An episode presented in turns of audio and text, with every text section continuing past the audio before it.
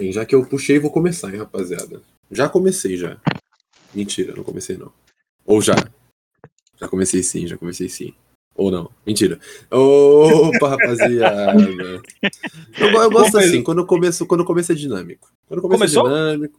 Calma, começou? Tá? Começou. Alô? Alô? Começou? Mentira. Começou? Não, não, a partir de agora. Al- Zoos, então, vai- Vai tudo, vai tudo pro- pro episódio. Eu não, eu não escondo nada dos meus fãs. Eu não escondo nada dos meus fãs. Hum, É. isso é perigoso. Isso é muito perigoso. Não, o problema é se os meus fãs vão moral. divulgar, entendeu? Eu só mostro pros meus fãs. Hum, É, o Gustavão é muito meu fã. De sexta-feira bêbado, nossa senhora, me chama. Ah, bem, rapaziada, prazer. Sou o Mauro. Vocês já sabem, eu já sei também, mas eu gosto de relembrar porque é uma informação pertinente aí. Estou aqui com meus colegas. Vou começar pelo meu colega original, né? O Capitão América do, do Falha no Roteiro, porque eu e o. Eu sou. Não, mentira, eu sou o Capitão de Ferro, o Capitão de Ferro e ele é o Homem-América. Porque aí ninguém tem mais importância que o outro. Então, o Homem-América do Falha no Roteiro aí, da iniciativa Falhadores. E aí, Gustavo, como é que você está no, neste domingo? Olha, Moron, eu estou muito bem, Moron. Eu estou muito bem, porque nesse momento meu time está ganhando, Moron. Então eu estou muito bem, e é raro meu time ganhar. Principalmente quando eu torço pro São Paulo e pros Broncos, né? Então é muito difícil os Broncos estarem ganhando e os Broncos estão ganhando. São Paulo, não sei, São Paulo pouco, pouco me interessa. Mas é isso, então, eu tô muito feliz. E sempre bom estar gravando com vocês aqui. E hoje, ainda, ainda mais, muito mais especial, Moron. E a gente vai falar isso mais pra frente aí, porque. Porque eu não posso falar agora, né? Porque senão estraga a dinâmica do episódio, né, Moron? Então, eu estou Ah, muito A gente gosta de manter surpresa, né? episódio. Isso, com, com certeza. Bem, então, agora que eu apresentei o Homem-América aí, agora eu vou apresentar o nosso. Deixa eu pensar aqui. O nosso Homem-Formiga. Nosso Homem-Formiga, que é um Vingador, mas chegou depois, né? Mas não quer dizer que ele é menos Vingador que qualquer outro Vingador. Ele é Não, importante, eu- tão importante quanto, às vezes até mais. Lembrando, lembra que o Homem-Formiga foi essencial pro, pra fase 4 aí da Marvel, pra fase Exato. 3 aí da Marvel, fase 4. E no, e no último episódio aí do What If, estão falando que vai ser o episódio em que ele entra na bunda do Thanos, né? Então a importância é gigantesca aí. Estão É, falando isso mas mesmo? Estão falando- falando isso mesmo? Não, é meme, é meme. Ah, Mas tá. falando de entrar em bundas, tá aí Felipe Jeff, né, Felipe Jeff? Dá um oi aí. falando de. Nossa, excelente introdução que você arranjou pra mim, mano. Ah, ao contrário do Gustavão, eu não estou bem, tá? É, esse é o quarto ano que eu tô acompanhando a NFL. E infelizmente é o quarto ano em que eu me decepciono na semana 1 com o meu time. E é longos meses daqui pra frente, até janeiro, em que eu só vou me decepcionar cada domingo, sabe? E Pode ser quinta também, ou segunda. É, pode ser quinta ou segunda, mas como meu time é irrelevante na história da NFL, normalmente joga um jogo lá qualquer de domingo. Dificilmente ele tá no horário nobre, entendeu? Então, é, é triste, é realmente triste. Não tô acompanhando muito Corinthians, mas sei que a gente tá, tá, tá levantando um pouco aí. Mas em relação ao Atlanta Falcons, eu realmente tô muito triste. Mas claro que gravar um episódio com os meus queridos aqui tá elevando um pouco a moral do dia aí, né? Ah, fofinho. Que fofinho. É, bem, agora o motivo do episódio ser especial, né? Porque, Uhum. convenhamos, o episódio não é especial nem porque tem o Gustas, nem porque tem eu, nem porque tem o Jeff. Né? exatamente, Porque, exatamente. é, exatamente, porque essa Ju estou mais feliz do que o normal É. que eu já, já ouço a voz do Gustavão todo dia, gente. Não é, o É. motivo dele eu estar muito mais animado, não. Hoje nós temos aqui, se, se eu sou o Capitão América, o Gustavão é o Homem de Ferro e o Jeff é o Homem-Formiga, nós temos aqui a nossa Pepper Potts, né? Nossa Pepper Potts, que é vingadora quando precisa. Quando, quando dá merda, a gente fala assim, ó, precisa de ajuda. Fudeu, deu merda, Pepper Potts, vem pra cá. Então eu vou apresentar aqui a rainha Ô, deste, deste Mauro, podcast. Moro, Moro, se, se me permite, se me permite, Diga, eu diria diga. que ela é, que ela é o Nick, Nick Shields da, do, do Nick falhador. Fury, da, da SHIELD? Nick Fury. Não, É, eu acho, eu porque- acho que ela é a Capitã Marvel, velho. Porque, Ela veio porque- antes de todo mundo e quando dá merda, ela salva. É isso. Não, mas, não, mas sabe por que eu acho que. Mas sabe por que eu acho que é o Nick Fury? Porque a primeira pessoa que, que sugeriu a gente fazer um podcast, eu e você, Maron, foi a Alice. Caramba, lá em dois- Lá em disso. 2019, você não lembra, Maron? Pior é Que que a é verdade. tava. Que a gente trouxe a iniciativa. a gente começou a conversar e a gente conversa que, tipo, desse jeito do podcast que é meio um xingando o outro, né? Mas no amor e no, no respeito e no bem humor, né? E a Alice falou: Ó, vocês vão fazer um podcast, vocês são muito engraçados juntos. Então, tem esse lado também. Mas o Capitão Marvel também é bom. porque é mais poderosa, porque sempre resolve os problemas, e é isso. Então, pra mim, tanto faz aí. Mas só queria levantar essa hipótese aí. Faz sentido, então. Bem, já falamos um monte de elogios, né? agora ela pode se introduzir aí. Senhorita Alice, que todo mundo já conhece, eu acho, né? Mas se não conhece, ela vai se apresentar de novo aqui pra vocês. Boa noite, pessoal. Nossa, eu tô vendo que eu tenho vários fãs aqui no Falha do Roteiro, hein? Que legal, gente. Falha no roteiro, desculpa. É, muitas saudades de vocês. E realmente, tô lembrando, Gustavão, eu sugeri que vocês fizessem um podcast que seria interessante. Nem lembrava, agora você tocou no assunto, né? Muito interessante. Gente, um prazer estar aqui com vocês, como sempre. É sempre um prazer compartilhado. É, bem, já que a, o episódio de hoje ele rodaria ao redor da, de um tema que a Alice é, queria falar sobre, porém ela errou o nome do podcast, o episódio acaba aqui. É, eu espero que todos tenham gostado bastante. E é isso, rapaziada. Recados finais, alguém tem aí? Menos a Alice, que eu vou pedir. É, eu vou deixar, Mauro, eu vou se eu deixar. não- Se eu não me falar, corrigisse, você nem ia perceber, Mauro. Eu nem vi. Eu, pra mim, eu tinha, você tinha falado falha do roteiro. É, É, eu, mim- eu errei, eu falei falha no roteiro. Ah, não, Quer é dizer, foi a minha coisa. a falha no meu roteiro, na hora Não, de é- falar é o falha- é- Alice, do você falha de roteiro, falha ne roteiro, falha Y, é o que você quiser. O falha no roteiro é o que você quiser. Mas agora, já que a gente, brincadeiras à parte, vai introduzir o, o assunto, né? Eu vou deixar para quem hoje vai ser o, o homem, a- o importante, a, a lenda, o monstro, o mito, o Cristiano Ronaldo desse podcast, o seu Felipe Jeff, que é quem. que vai. Não sei se você já viram Fantástica Fábrica de Chocolate. O original aquela cena em que eles entram no barquinho e aí tá todo mundo dentro do barquinho, todos são importantes, mas quem tá conduzindo ali são os Umpa-Lumpas. Por mais que o, o, o Willy Wonka esteja lá de, de pé e pai, não sei o que, falando, quem conduz mesmo são os Umpa-Lumpa, entendeu? Então hoje o Umpa-Lumpa do podcast é o seu Felipe Jeff. Vou deixar as palavras aí com ele. Bom, pessoal, estamos aqui então em mais um Caçadores de Teorias. Acho que algumas semanas atrás a gente já tinha postado um episódio já de Não, não, algumas semanas atrás, não, alguns meses atrás. Faz tempo. Não, não, não, não, não, não, não, não. A gente gravou alguns meses atrás. A gente postou algumas semanas. Não, a gente gravou faz muito tempo, tá ligado? Mas, tipo, não faz tanto tempo assim que foi postado. Acho que é o 36, 36, alguma coisa assim. Então, tipo, faz muito pouquinho tempo. E aí a gente falou que seria um episódio que a gente traria, né? Um, como se fosse um quadro mesmo, que a gente tem o saque, tem o Rinhas, e estamos aqui com Caçadores de Teorias 2. Trouxemos a Alice para trazer, para buscar algumas teorias também. E eu estou encarregado também de trazer teorias. Gustavão e Maurão vão comentar as teorias que eu e a Alice trouxemos. Tá, então, é, já conversei com a Alice, é, ela me trouxe, me falou que ela está trazendo. Já adianto que são teorias muito boas e todas diferentes do episódio passado, obviamente, e eu também estou trazendo algumas diferentes, tá? É, antecipando, a gente está trazendo também, vai trazer, aliás, o terceiro Caçador de Teorias com a teorias da Pixar. Mari- Só que esse é um Souza. episódio com a Mari Souza, exatamente. Acho que o pessoal que acompanha as lives sabe quem é a Mari Souza.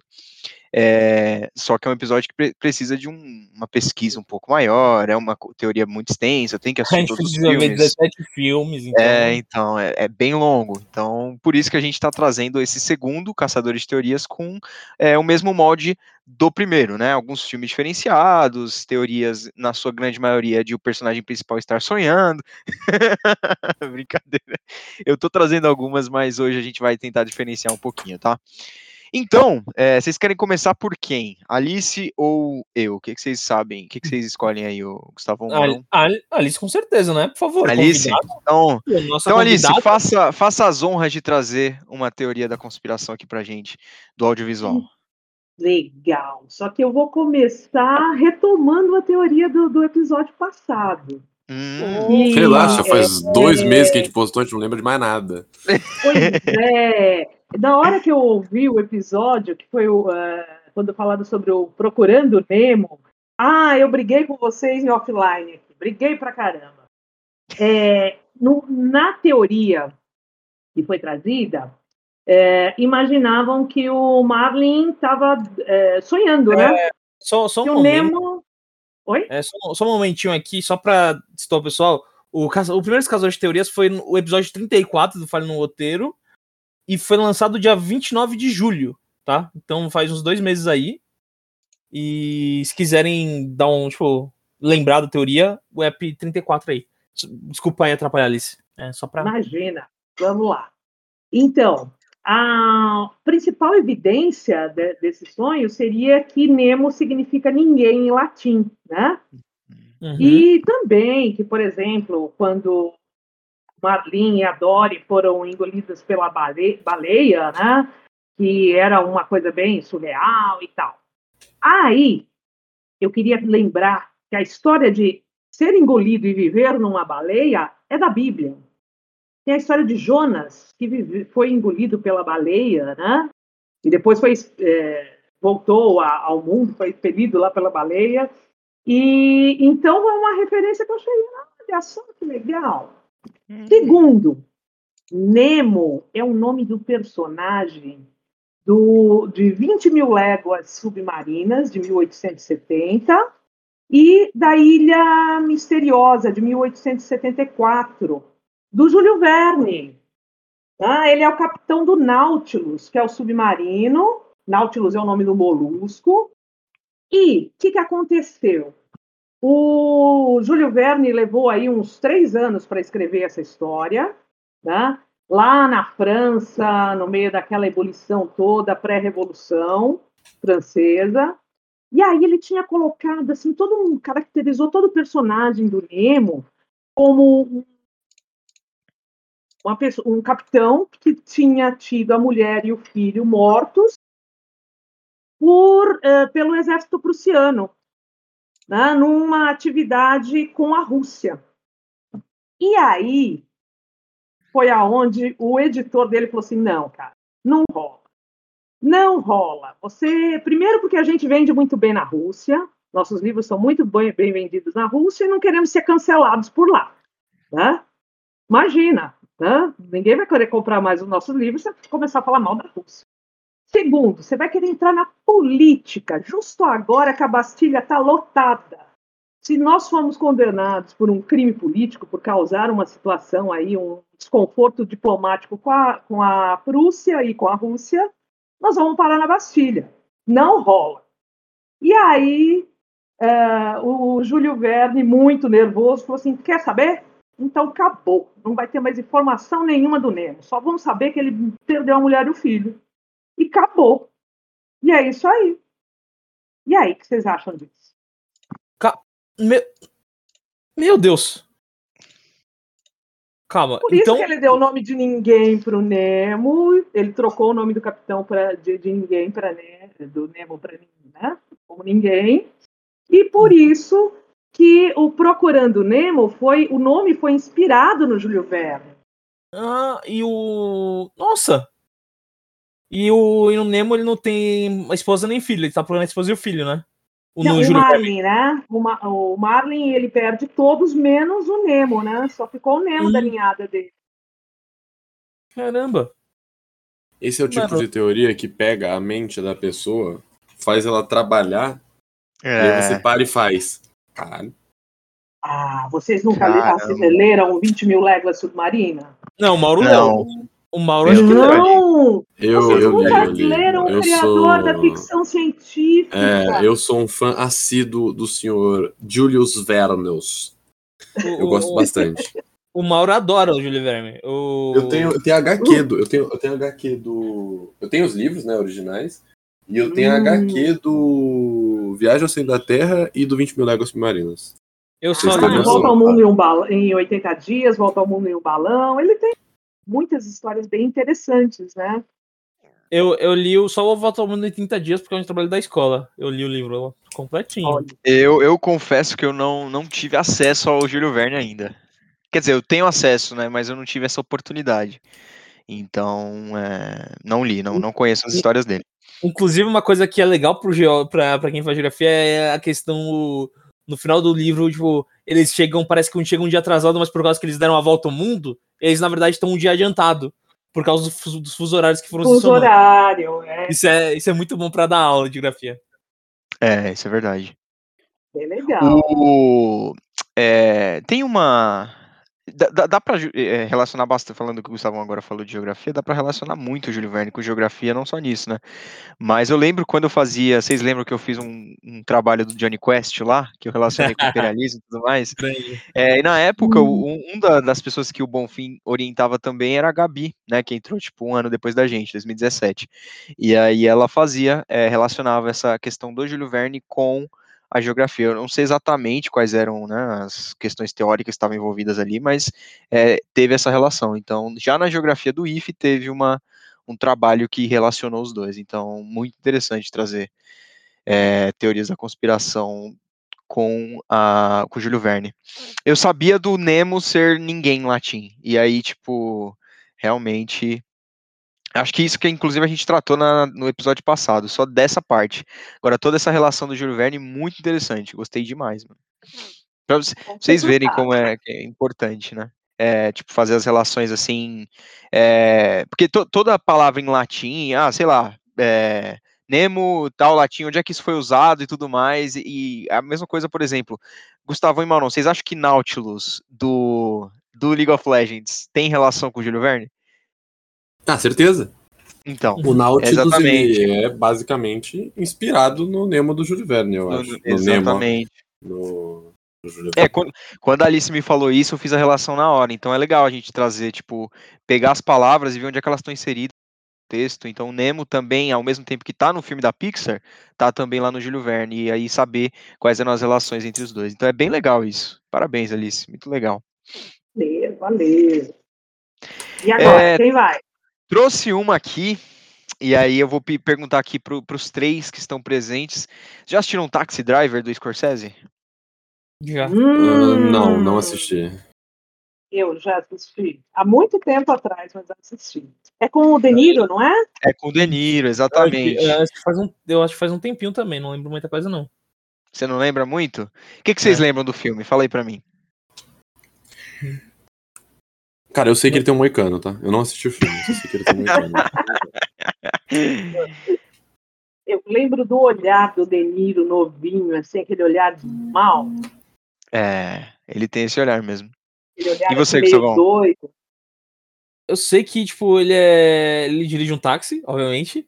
Óbvio, é, E- Taxi obviamente. Driver. E aí ele como, tipo, meio que fica, vai ficando louco aos poucos. Não sei se é aos poucos, mas ele fica, tipo, meio perturbado. E aí. Então, eu- ele- Ah, Pode falar, pode falar. Não, não, pode falar. E aí ele o quê? É que, que eu quero saber se você vai falar alguma coisa que tem relação com a teoria. Não, eu sei que ele passa, tipo, ele vai indo pro cinema, tem uma cena dele, tipo, indo pro cinema e tal. Uhum. Então, eu, eu, particularmente eu, que é talvez um pouco contraditório, não assisti ao filme, mas eu vi o máximo de referência possível é, em relação a isso, então, pelo menos eu, eu vou saber falar um pouco sobre o filme. É, o personagem do De Niro, ele, nessa teoria, é, ele morre no, num tiroteio que acontece no final do filme. No filme em si, ele não morre, tá? No filme em si, ele não morre, o final é até é, bem positivo, assim, digamos.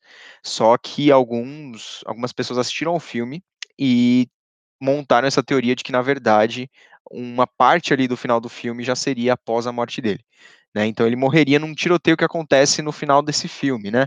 Porque no último ato parece que ele invade um hotel para salvar uma adolescente, que é interpretada pela Jodie Foster. Né? Foster pequena, que fez Silêncio dos Inocentes. E aí ela, ele mata o cafetão dela, mata um cliente que estava com ela e salva a, a menina, né? E aí, para fazer toda, esse, toda essa ação, rola um tiroteio, né? É, e aí, nesse tiroteio, ele leva, ele, ele, tipo, uma das balas perfura o pescoço dele. E aí, quem assistiu ao filme, é, olha e, e vê, não, não tem como, né? É, Algumas pessoas acreditam que não tinha como ele ter sobrevivido àquele incidente.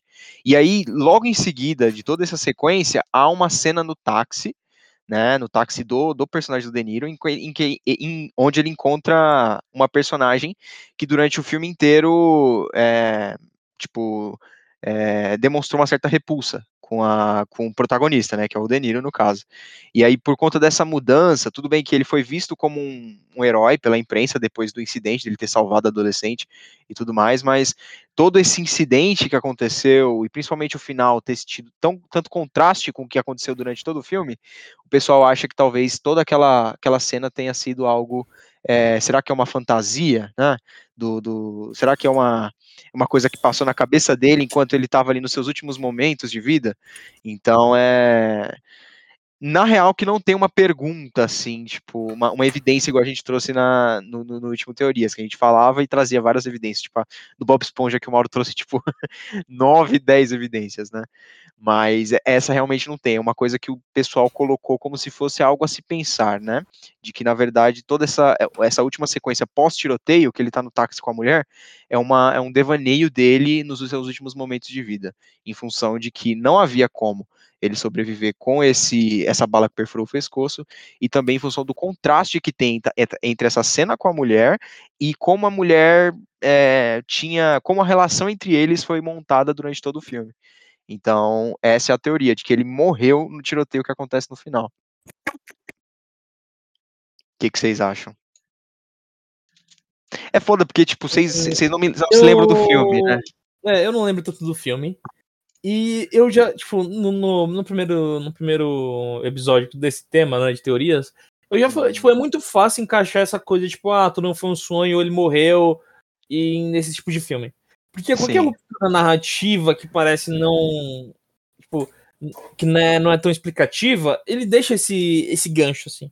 Tipo, todo filme, quer dizer, quase todo filme, a gente pode tentar fazer um gancho desse tipo sem selecionar uma cena é, do filme, entendeu? Ou uhum. da série. Então. Então eu, tipo, eu entendo, tipo, a teoria em si, mas eu acho que é uma teoria muito fácil de se fazer, sabe?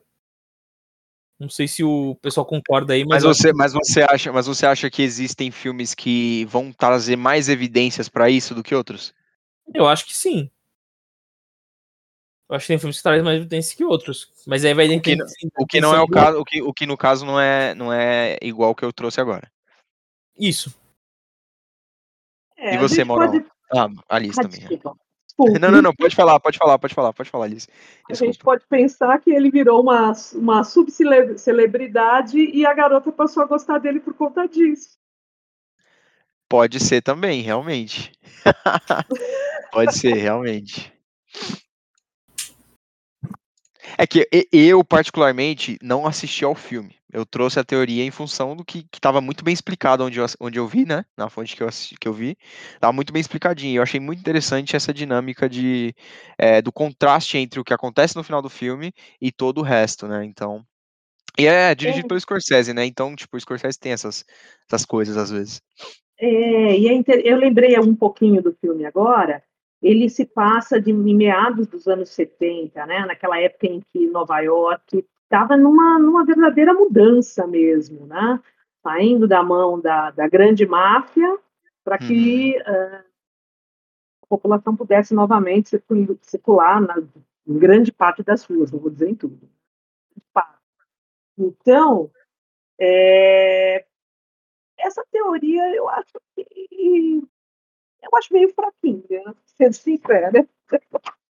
acho ela um pouco fraca, porque realmente, eu estou lembrando da cena que ele, que ele toma o tiro, foi um uhum. tiro feio e tudo mais, né? Mas não sei, não convenceu muito, não, para mim. Não, claro, entendo completamente. Na, na, na, hora que eu li, também, tipo, é que nem o Gustavo falou, como a gente já tinha discutido várias vezes no episódio passado sobre essa dinâmica de, ah, não, mas o personagem tal tá sonhando, o personagem Y tá sonhando. Então, é, realmente é muito fácil de formar isso daí. Não achei que fosse, foi, foi forte, só como, é, como eu vi que tava bem explicadinho, e tem um argumento, inclusive, do, de um crítico de cinema, que é o Roger Ebert, né? Ele traz uma, uma fala, ele escreveu sobre o filme e ele fala é, a cena é uma fantasia? Travis sobreviveu ao tiroteio? Nós estamos presenciando seus pensamentos finais? Essa sequência pode ser aceita como a verdade literal? Eu não tenho certeza se existe alguma resposta para essas perguntas. A sequência final soa como música, não como drama. Ela completa a história de uma maneira emotiva, não literal. Nós não terminamos com uma carnificina, mas com uma redenção, o que é o objetivo de muitos personagens de Scorsese. Então, é, é basicamente é um, é um questionamento que é colocado, né? Talvez não seja nenhuma teoria que rondou a internet de modo geral, mas é, é, é um questionamento que é colocado. Então, entendo totalmente, Alice. E você, mano, tá quieto, cara? Cara, é que eu não vi o filme, né? Eu não. Eu não assisti Taxi Driver, conheço, obviamente, sei que filme é, Uhum. tenho noção da história, mas não tem muito como eu opinar em cima do, do fator, tipo, teorias em cima dele, tá ligado? Sim. Não. Pode, posso vir aqui falar um bagulho e ser, tipo, totalmente nada a ver. De novo, vou falar mais ou menos como assim, como alguém que não, não manja do filme, né? É, eu normalmente não, não, não boto muita fé também nessas teorias que envolvem muito. Ah, dormiu, ah, coma, ah, sabe essas coisas assim? Sim. Eu não, não boto muita fé, tá ligado? Porque senão, no final das contas, sempre qualquer filme pode ser tipo, ah, tava em coma. Nada aconteceu. Então, sei lá, pra mim. Agora, em relação ao filme mesmo, não tem muito o que eu falar. Eu realmente não assisti e não. Não sei. Não, tranquilo então, passamos dessa. É, eu posso falar outra, Alice? Já, já, an- antes de você trazer a, a sua segunda, posso, fa- posso fazer outra aqui que vai na, na mesma vibe? Vai lá. Da... É, essa tem uma. É, é a mesma vibe, basicamente a mesma vibe. Só que tem uma, uma cena em específico que aí a gente, como a gente já fez o, o mês Harry Potter e tudo mais, é, todo mundo já vai, já vai entender, Hum. de certa forma, né? É, existe uma teoria de que o Harry Potter, é, todos aqueles sete anos dele ali, o Hogwarts para ele é, é uma coisa, é, na verdade, na, na, reali na grande realidade, é um, como se fosse uma produção da cabeça dele, é, e que, na verdade, ele está no hospital psiquiátrico na vida real, tá? É, por que isso? É, porque nessa teoria, os Dursley, que na história que a gente assiste são os tios dele, né? É, na teoria seriam os pais. E aí é, ele tá muito traumatizado por esses pais, né? Porque a realidade que a gente assiste seria a forma como ele é tratado, por alguma razão que não é explicada na teoria, mas o que, abrindo parênteses, já acho meio troll, né? Mas tudo bem. E aí ele, por isso, né? Ele precisou inventar algumas figuras paternas, né? Algumas. É, algumas figuras que ele, com que ele pudesse se inspirar, que ele gostaria de ter como uma referência, né? E aí essas alucinações dele, na realidade dele, né, com os Durs- Dursley como pai, seriam fiz- fizeram com que ele fosse levado para uma escola especial, né? Que a gente assiste essa escola especial como uma escola de magia e bruxaria, só que na realidade é um hospital psiquiátrico, né? E aí todo o desenrolar da franquia seria esse essa essa loucurona aí do Harry, né, para tentar é, sair um pouco da rotina do hospital psiquiátrico e também em função aí do trauma dos, dos Dursley, que nessa teoria seriam os pais dele. E aí, qual é a evidência, né? É, é uma frase, inclusive, que eu acho que eu até coloquei na crítica, uma das críticas que eu fiz lá, mas tem uma cena no Harry Potter e as Relíquias da Morte, parte 2, é, que é quando o Voldemort destrói a Horcrux que tá no Harry, né, que é a, a cicatriz, e o Harry é levado pra estação de King's Cross, e troca uma ideia com o Dumbledore lá. Vocês lembram dessa cena, né? Cringe, cringe, cena cringe. E, a... e aí o Harry fala: Me diga uma última coisa. Isso é real ou está acontecendo dentro da minha cabeça? Apenas dentro da minha cabeça? Pergunta pro, pro Dumbledore, né? Porque o Dumbledore já tá morto. Então, é, ele fica nessa dúvida. Na história que a gente vê, o Dumbledore já tá morto. Aí o Dumbledore responde: É claro que isso está acontecendo na sua cabeça, Harry. Mas por que isso significaria que não foi real? Então, é. É basicamente essa evidência que eles trazem para toda essa, essa Ah, é, é, essa Essa evidência. é a evidência. Beleza, beleza, beleza. Beleza, beleza, tá bom. A a reação do É. Gustavo foi muito boa, de verdade. A reação do Gustavo foi muito boa. Ó, ó, tô falando, tipo, essa é um exemplo que dá pra fazer qualquer coisa com ele tava sonhando, era um coma, era uma alucinação. Dá pra fazer qualquer coisa com, com essa linha de Vou teoria. trazendo o manicômio, né? É, Comparando a, a escola com o manicômio. E é, eu acho que, assim, que a gente aprendeu um pouquinho de geografia, lembrando lá do chatinho do Foucault, sobre as construções né, que aprisionam, essa, essa ainda passa. Vocês acham que não? Olha, cara, eu acho que faz, tipo assim. É... Tá. Deixa eu falar o que eu acho. Eu acho que essa cena final é cringe. Já falei, eu sempre achei essa cena final horrível. Eu não, não vejo. Mano, não entendo. Acho que podia. Sei lá, acho cringe. Então, assim. E para mim ela não tem explicação, tá ligado? Pra mim ela não tem explicação. Ela não é uma cena que faz sentido. É... Mesmo sendo um mundo mágico, ok, tá ligado? Mas, tipo, mano. Uma coisa é você, tipo, por exemplo, ele vê os pais lá com a pedra com a pedra da ressurreição, da né? Ressurreição. Que não ressuscita a pessoa, você só, só vê. Ok, tá ligado? Agora, uma coisa é isso, e é o que é o poder da pedra. No caso, quando ele morre, entre aspas, né? Ele não morre de verdade, mas quando ele morre, entre aspas, tipo, mano, ele troca um papo, ele vai pra um outro lugar, ele, tipo, mano, muda de roupa, ele vê outras coisas que não a pessoa que tá morta. Então, para mim, mano, essa cena nunca fez sentido, tá ligado? E nunca vai fazer. Assim, concordo com o que o Jeff está falando. É, o Jeff não, né? Com que essa pessoa que criou a teoria está falando. Não, eu não acho que tem nada a ver também. Mas qualquer coisa para tentar explicar essa cena é uma coisa que pelo menos eu considero, tá ligado? Então eu considero. Mas assim, não acho que faz muito sentido, pra ser sincero. Vou ter que concordar com o Gustavão nessa coisa do ah. Tipo assim, se você basear todos os seus argumentos em uma cena, em uma fala da cena, é tipo, pegado, tá ligado? É complicado. Então, não acho pouco provável. É, eu. É, Desculpa, sei, desculpa, mano, não sei se interrompeu. Não, não, não, era, era só isso que eu ia falar. É... Não, tipo, associar a escola com o manicômio, tudo bem porque só tem louco nas escolas, tá ligado? tipo... não, agora. Isso, isso, tipo, assim, é normal, tá ligado? Quem estuda uma escola sabe, tipo, só tem louco.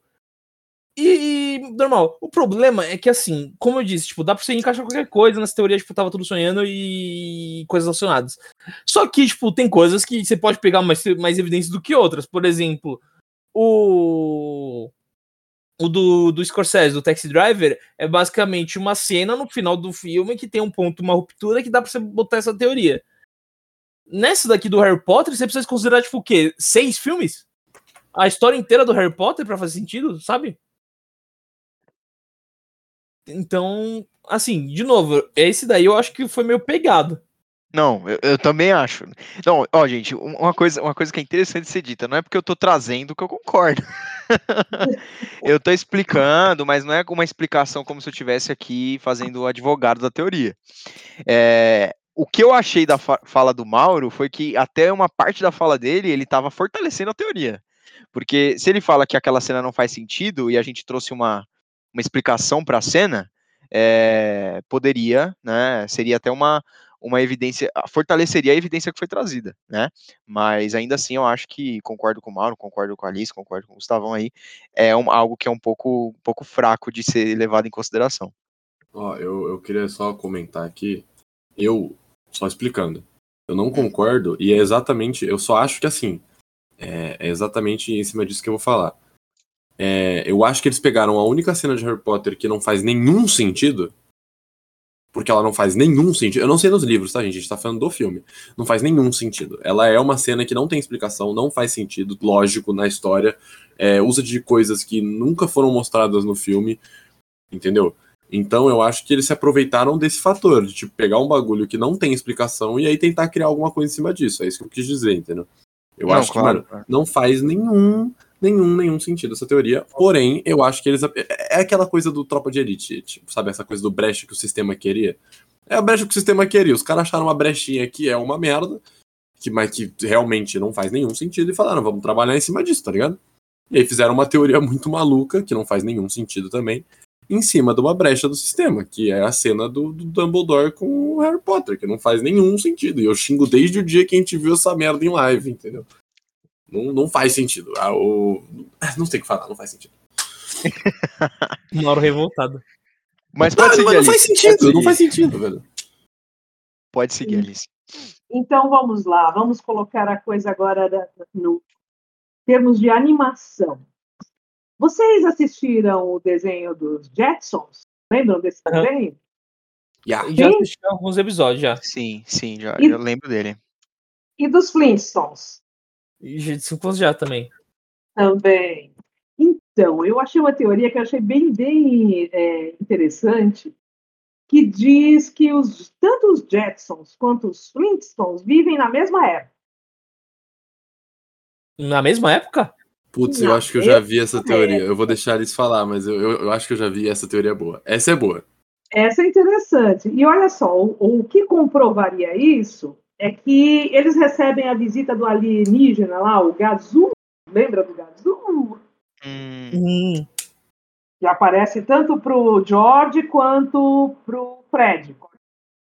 uhum. E aí, as duas famílias, né, o desenho retratam as famílias e tem várias, várias eh, semelhanças, né? A rotina do pai trabalhador, o perfil da mãe, o, o cachorro de estimação na casa, né? No caso do, do, do Flintstones é o, o dinossauro de estimação, né? Então tem várias semelhanças. Mas, é, segundo essa teoria, a família dos Jetsons é uma família da elite, que pode dispor de todos os recursos modernos, atuais. E a família dos Flintstones é a família de um trabalhador braçal, que não consegue dispor dos mesmos recursos. Uhum. Olha só, eu achei bem interessante. Né? Não, Essa, eu- essa eu vi e a explicação, só um comentário, essa eu vi e a explicação que eles dão é uma coisa meio Elysium, tá ligado? Tipo o filme Elysium, onde, tipo, quem tem dinheiro consegue sair da Terra, porque a Terra tá acabando e tá, tipo, uma merda. Uhum. E aí você vai viver uma vida, tipo, muito foda fora, assim, tipo, milionário. E quem não tem dinheiro fica na Terra, tá ligado? Sobrevive, é o que dá pra fazer. Então a Quebrando ideia é que, pedra. tipo. É, a ideia é que, tipo, não é que os, o- os Jetsons estão no passado, né? É que os Flintstones moram num futuro pós-apocalíptico, entendeu? É muito doido, Ah. é muito doido, é muito doido. então, é muito eu- doido, mas quando eu vi essa teoria, eu comecei a me lembrar, porque eu assisti muito Jetsons contra os Flintstones. Eu falei, puxa vida, nunca tinha olhado por esse lado. Faz É. pra mim, faz algum sentido. é, E vocês então- pensam o quê? É, Eu tinha lido so- sobre algo, sobre, não tipo a teoria em si, mas eu tinha, por exemplo, eu tinha falado que o, na, na verdade Flintstones era o futuro dos Jetsons. Que aquela sociedade dos Jetsons entrou em é, um entrou uma decadência, acabou tendo uma um, um grande cataclisma lá e daí acabaram que eles retornaram à Idade da Pedra, porque tipo eles usaram a teoria lá do do Einstein, né, que falou que se tivesse uma terceira guerra mundial a quarta ia ser lutada a paus e pedras, né? Porque, tipo, se tiver uma Uhum. guerra nuclear, tudo, tudo ia ser devastado. E aí eles, tipo, daí partiram desse pressuposto falando que, tipo, o Simpson seria o futuro da sociedade dos Jetsons, que seria meio que uma distopia. E aí, por- porque, por exemplo, nos, nos Simpsons, nos Flintstones tem TV. Tem uma espécie de energia, de movimento lá que indica uma certa noção de ciência, que não tinha na idade da, da, da pedra, né? Uhum. Então, então faz, fa- isso faz muito sentido. E, mas, e o que eles falou, tipo, deles estarem convivendo, isso também faz muito sentido. Porque é muito. é, tem muita esse teor é, quando a gente quando, ah, vê esses, essas coisas, as construções mais pós-apocalipse, tipo, de pós-apocalipse, ou umas distopias, essa questão, tipo, que é, vai, a, a desigualdade social vai chegar numa coisa tão grande, tão grande, que vai, vai ser esses extremos, sabe? Tipo, de um lado, tipo, Jetsons com todos os recursos do mundo, indo com nave e tudo, e do outro lado, tipo, gente que nem os Simpsons, sabe? Então faz muito sentido isso e é um pouco preocupante, aliás, tenho que falar isso. É. É, é como eu, no momento, estou trabalhando numa escola de comunidade, isso fez, sabe, bateu assim, grandão na minha cabeça. Eu comecei a, a repensar algumas coisas a partir dessa pesquisa e, e dessa teoria. Né? O que, essa disparidade entre ah, quem tem recursos, ah, o quanto essa pessoa consegue, vou colocar em termos de aproveitar a vida, né? e quem não tem, o quanto a pessoa fica perdida em situações muito, muito básicas, muito simples, muito comum no dia a dia, a pessoa se perde. Por exemplo, uma mãe fazer uma rematrícula de um filho é, em algumas situações, é muito complicado para ela. Ela precisa de auxílio, entendeu? Sim. Uhum. Então, isso pegou para mim. Essa ideia é sentido se você colocar isso Sim. como uma metáfora, né? Da realidade que a gente vive hoje. Sim, e a gente tem uma ilusão de que, que esse avanço da informação, que realmente a informação está mais acessível, mas a gente pensa que está completamente acessível, sabe? E a gente não percebe, tipo, tem gente que não tem internet, sabe? Teve uma, uma vez que eu fui trabalhar, quando eu ainda fazia a faculdade de geografia, eu fui trabalhar numa. fui estagiar, alguma coisa assim, numa escola, assim, de periferia mesmo, sabe? Sim, E, e- e, tipo, precisava preencher um papel, assim, com nome, com, com as coisas, tipo, com coisas, sabe? Um preenchimento de um formulário normal, sabe? sim, O aluno, o aluno, tipo, a criança, né, que tinha uns 10, 11 anos, tem que fazer pra mãe porque a mãe não sabia ler e escrever, sabe? Então, É. é, uma coisa que, que a gente pensa que já tá no passado, sabe? Por exemplo, eu não pensava que, por exemplo, eu achava que, tipo, a, tipo o analfabetismo, tipo, o, o. Porque assim, o analfabetismo funcional é uma coisa que existe, tipo, que eu já. que já. normal. Não normal, né? Não era pra ter, mas, tipo, é, é reconhecível isso até em gente que tem dinheiro, sabe? Sim. analfabetismo funcional. Mas o analfabetismo, assim, se você não, tipo, sabe ler nem escrever, tipo, na frente total, eu achei que já tinha sido extinto, sabe? Eu achei que era só gente, tipo, que já tinha, vai, uns 70, 80 anos que não teve acesso, sabe? Mas não, tem gente que, tipo, tem. Mas é, aí é que tá, Gustavo, desculpa te cortar. Nós estamos vivendo uma realidade em que temos, assim, Elon Musk é, negociando viagens para a Lua e pessoas pedindo doação de osso para ter alguma proteína na sua refeição. Né? É. Isso no mesmo, no, mesmo, no mesmo período de tempo, em pleno século XXI. Uhum. E é, é, é, então a gente às vezes é, imagina mesmo essa ideia que de uma evolução, de um progresso igual ou pelo menos semelhante para todo todo mundo, né? E, e se assusta às vezes em ver o tamanho dessas disparidades, dessas desigualdades, né? Uhum. O que a Alice, o que Alice falou sobre a, a escola dela ser de comunidade, as situações que são vivenciadas, pegou bastante no que eu tô vivendo aí também. Também dando, estou dando aulas, né? E Que é bom, numa parabéns. escola. Oh, obrigado, Alice. É, parabéns pra você também. Faz muito tempo que a gente não se fala, aí acaba que a gente não acaba não sabendo muito, né? Sobre o que a gente tá Obrigada. fazendo e tudo mais, mas somos professores finalmente, né? É, Finalmente. trabalhamos para isso. É, e aí a comunidade também é bem carente aqui, né? Pega um bairro aqui de São Bernardo, um bairro grande, é um bairro bem periférico mesmo, né? E aí, tipo, agora essa semana foi de rematrícula, então realmente é o mesmo período que a Alice fal- é, relatou aí, né? E a rematrícula, ela deve ser feita, é, foi orientado que os professores orientassem os alunos a fazerem a, a orientarem os alunos a como é que tinha que ser feito. Só que quem faz é o, é o pai, né? Não, não é o aluno que, que precisa fazer. Sim. É o pai que faz através do sistema, né, secretaria escolar lá digital. Então, é, tem todos os passos que precisam ser feitos, né? A gente explica, tenta ao máximo explicar, né? Alguns conseguem fazer, mas é, precisa dessa, dessa necessidade de abrir a escola aos finais de semana, principalmente, né? É, ou durante a semana, para que os pais po- possam ter o auxílio da secretaria ou de alguma pessoa que possa é, ajudá-los. né? E além disso, tem também o fato de alguns alunos, né? Uma coisa que para a gente na nossa cidade, né? É, é, não sei se na, na, na, na- na- na- quando a Alice tinha a nossa idade, mas é, no sentido de que eu fui mostrar, é, acho que julho, se eu não me engano, para os alunos, é, Microsoft Word mesmo, sabe? É, que eu deixei a palavra ne- negrito assim, eles se surpreenderam, sabe? Eles não, realmente não têm esse acesso. E, e é engraçado, porque todos têm o celular, né? Só que você vê, ao mesmo tempo que eles têm a, a tecnologia, eles também não têm a tecnologia, né? Então é, é uma coisa muito paradoxal ali. Então, coisas que pra gente, né, eram, pô, direto estava vendendo quando eu tinha 14, 13 anos, vendendo tipo, ah, pô, tem um curso aqui de informática que tem Microsoft Word, tá, tá, tá, tá, tá, tá. E aí a gente não, não, não tinha essa dificuldade de saber mexer com esses, com esses programas. E hoje a gente vê essa dificuldade com os alunos, né? Essa, essa, até falta de conhecimento. Eles não conhecem o Word, não conhecem esses programas de, de edição, né? Muitos deles.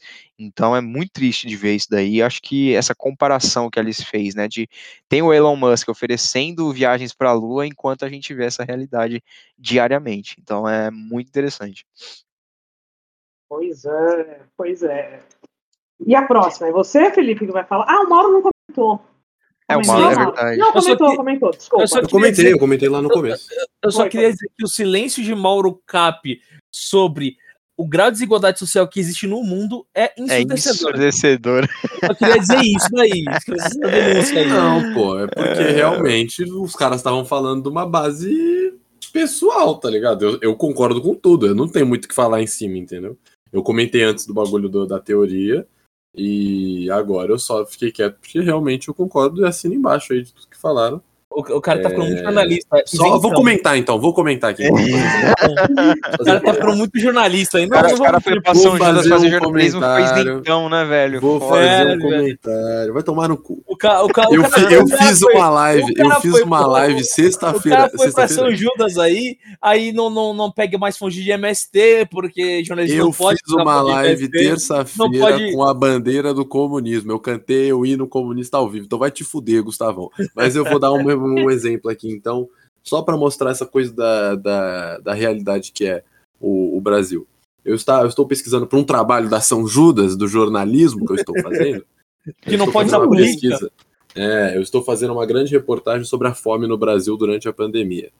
E aí, então, eu vou citar um exemplo que é o número do aumento da, da fome, da volta do, do, do, do Brasil para o mapa da fome, e devido a, dentre outras coisas, obviamente, eu vou dar só um exemplo, porque aí entra muito parecido com o que a gente estava falando antes. Muitas crianças estão passando fome porque não tem a merenda. Não, agora está tendo aula de novo, né? Mas ficou bastante tempo sem ter aula. E a gente está entrevistando algumas pessoas, alguns professores que tiveram contato com isso e alguns é, pais que tiveram contato com isso, de crianças que passaram passaram fome algumas vezes durante a pandemia porque não podiam ir para o colégio comer onde elas iam fazer isso. Elas iam para aula para comer. Uhum. Gostou, Gustavão? Tá menos isentão para você? Tô menos MBL? Mas isso aconteceu, na, na minha, na minha comunidade isso acontecia, o pessoal ia pra escola pra, pra comer mesmo. E aonde eu estou dando aula, a diretora abriu a escola para que os pais fossem também se alimentar durante um determinado período. Caramba. É, na verdade, eles não podiam tomar a refeição lá, eles levavam a, a Marmitex para casa. E a procura foi grande. Tá? E outro aspecto disso, Mauro, é quem dá aula, quando está chegando o horário do almoço, quem dá aula em sala de aula, próxima à cozinha, quando chega ali 11h40, eles saem, né? Estão saindo meio-dia agora. Quando chega 11h40, eles ficam é, completamente agitados. E tem criança que vira e pede para mim, professora, deixa eu sair cinco minutos antes para eu não pegar um lugar muito atrás da fila. Estou com fome. Tem noção o que é isso? E aí Não, eu é noção. aqui que eu, eu sou isento, né? Sei. Não, não, não, não estou falando isso, Mauro. Estou falando assim. que é Não, uma o Gustavão coisa- falou esse patético. Te amo, Gustavão. É brincadeira. Vamos lá, quem vai, vai perguntar, vai apresentar a nova teoria agora? Você? Ah, eu, eu, fa- eu po- posso fazer a próxima, posso fazer a próxima. Então vamos lá. É, pegando aí o gancho de um dos saques que a gente fez sobre a Branca de Neve, essa aqui não faz sentido nenhum, Vamos pra mas é Disney muito agora. boa. Essa aqui não faz sentido nenhum, mas é muito boa. É, Branca de Neve e os Sete Anões, animação da Disney de 1937. Na verdade, para essa teoria, é uma história que tem relação com a cocaína. né? Então, é, pois é. Nessa teoria, Branca de Neve seria como se fosse uma gíria para cocaína, né? Porque, pô, a cocaína ela é branca e ela é um pó, né? Então é Branca de mesmo? Neve, né? É uma Uhum. gíria. É, e os nomes dos anões do sete, Maurão, você que é o especialista em nome de Em anões, cocaína. quais são? Fala aí, Maurão. em cocaína. Odeio o Gustavo. Quais, são, quais são os nomes? Quais são os nomes dos anões, cara? Do Ó, sete? eu vou tentar lembrar de cabeça primeiro, tá? Depois Vai se eu esquecer de lá. algum. Mas ó, Beleza. Dunga. Dunga. Certo. Feliz. Soneca. Atim. É... Dengoso. Zangado. E mestre. Puta, eu sou muito, oh, eu sou muito bom. Eu sou muito bom. Boa, sete, boa, boa. Só um Aí- comentário aqui pra quem não ouviu o saque. Ah. Ah, oito. Oito. Acho que foi o oito. A Acho gente é oito, explicou quais, quais são é, heterossexuais, quais são é, homossexuais, quais são bis. Então a gente deu uma. Quais são E- e- assexuados, a gente deu uma boa passada por Episódio- cima aí. 39, episódio 39 aí, pra quem quiser ouvir. 39. E um dado aí demográfico, assim, é que três a cada sete anões do planeta são homossexuais, tá? Então é isso. Exatamente, a gente comprovou isso aí. É. É, então, que, qual é a relação do nome dos sete anões, né? Então a gente já trouxe aí a relação da cocaína com a Branca de Neve. E os sete anões representariam fases do vício na cocaína.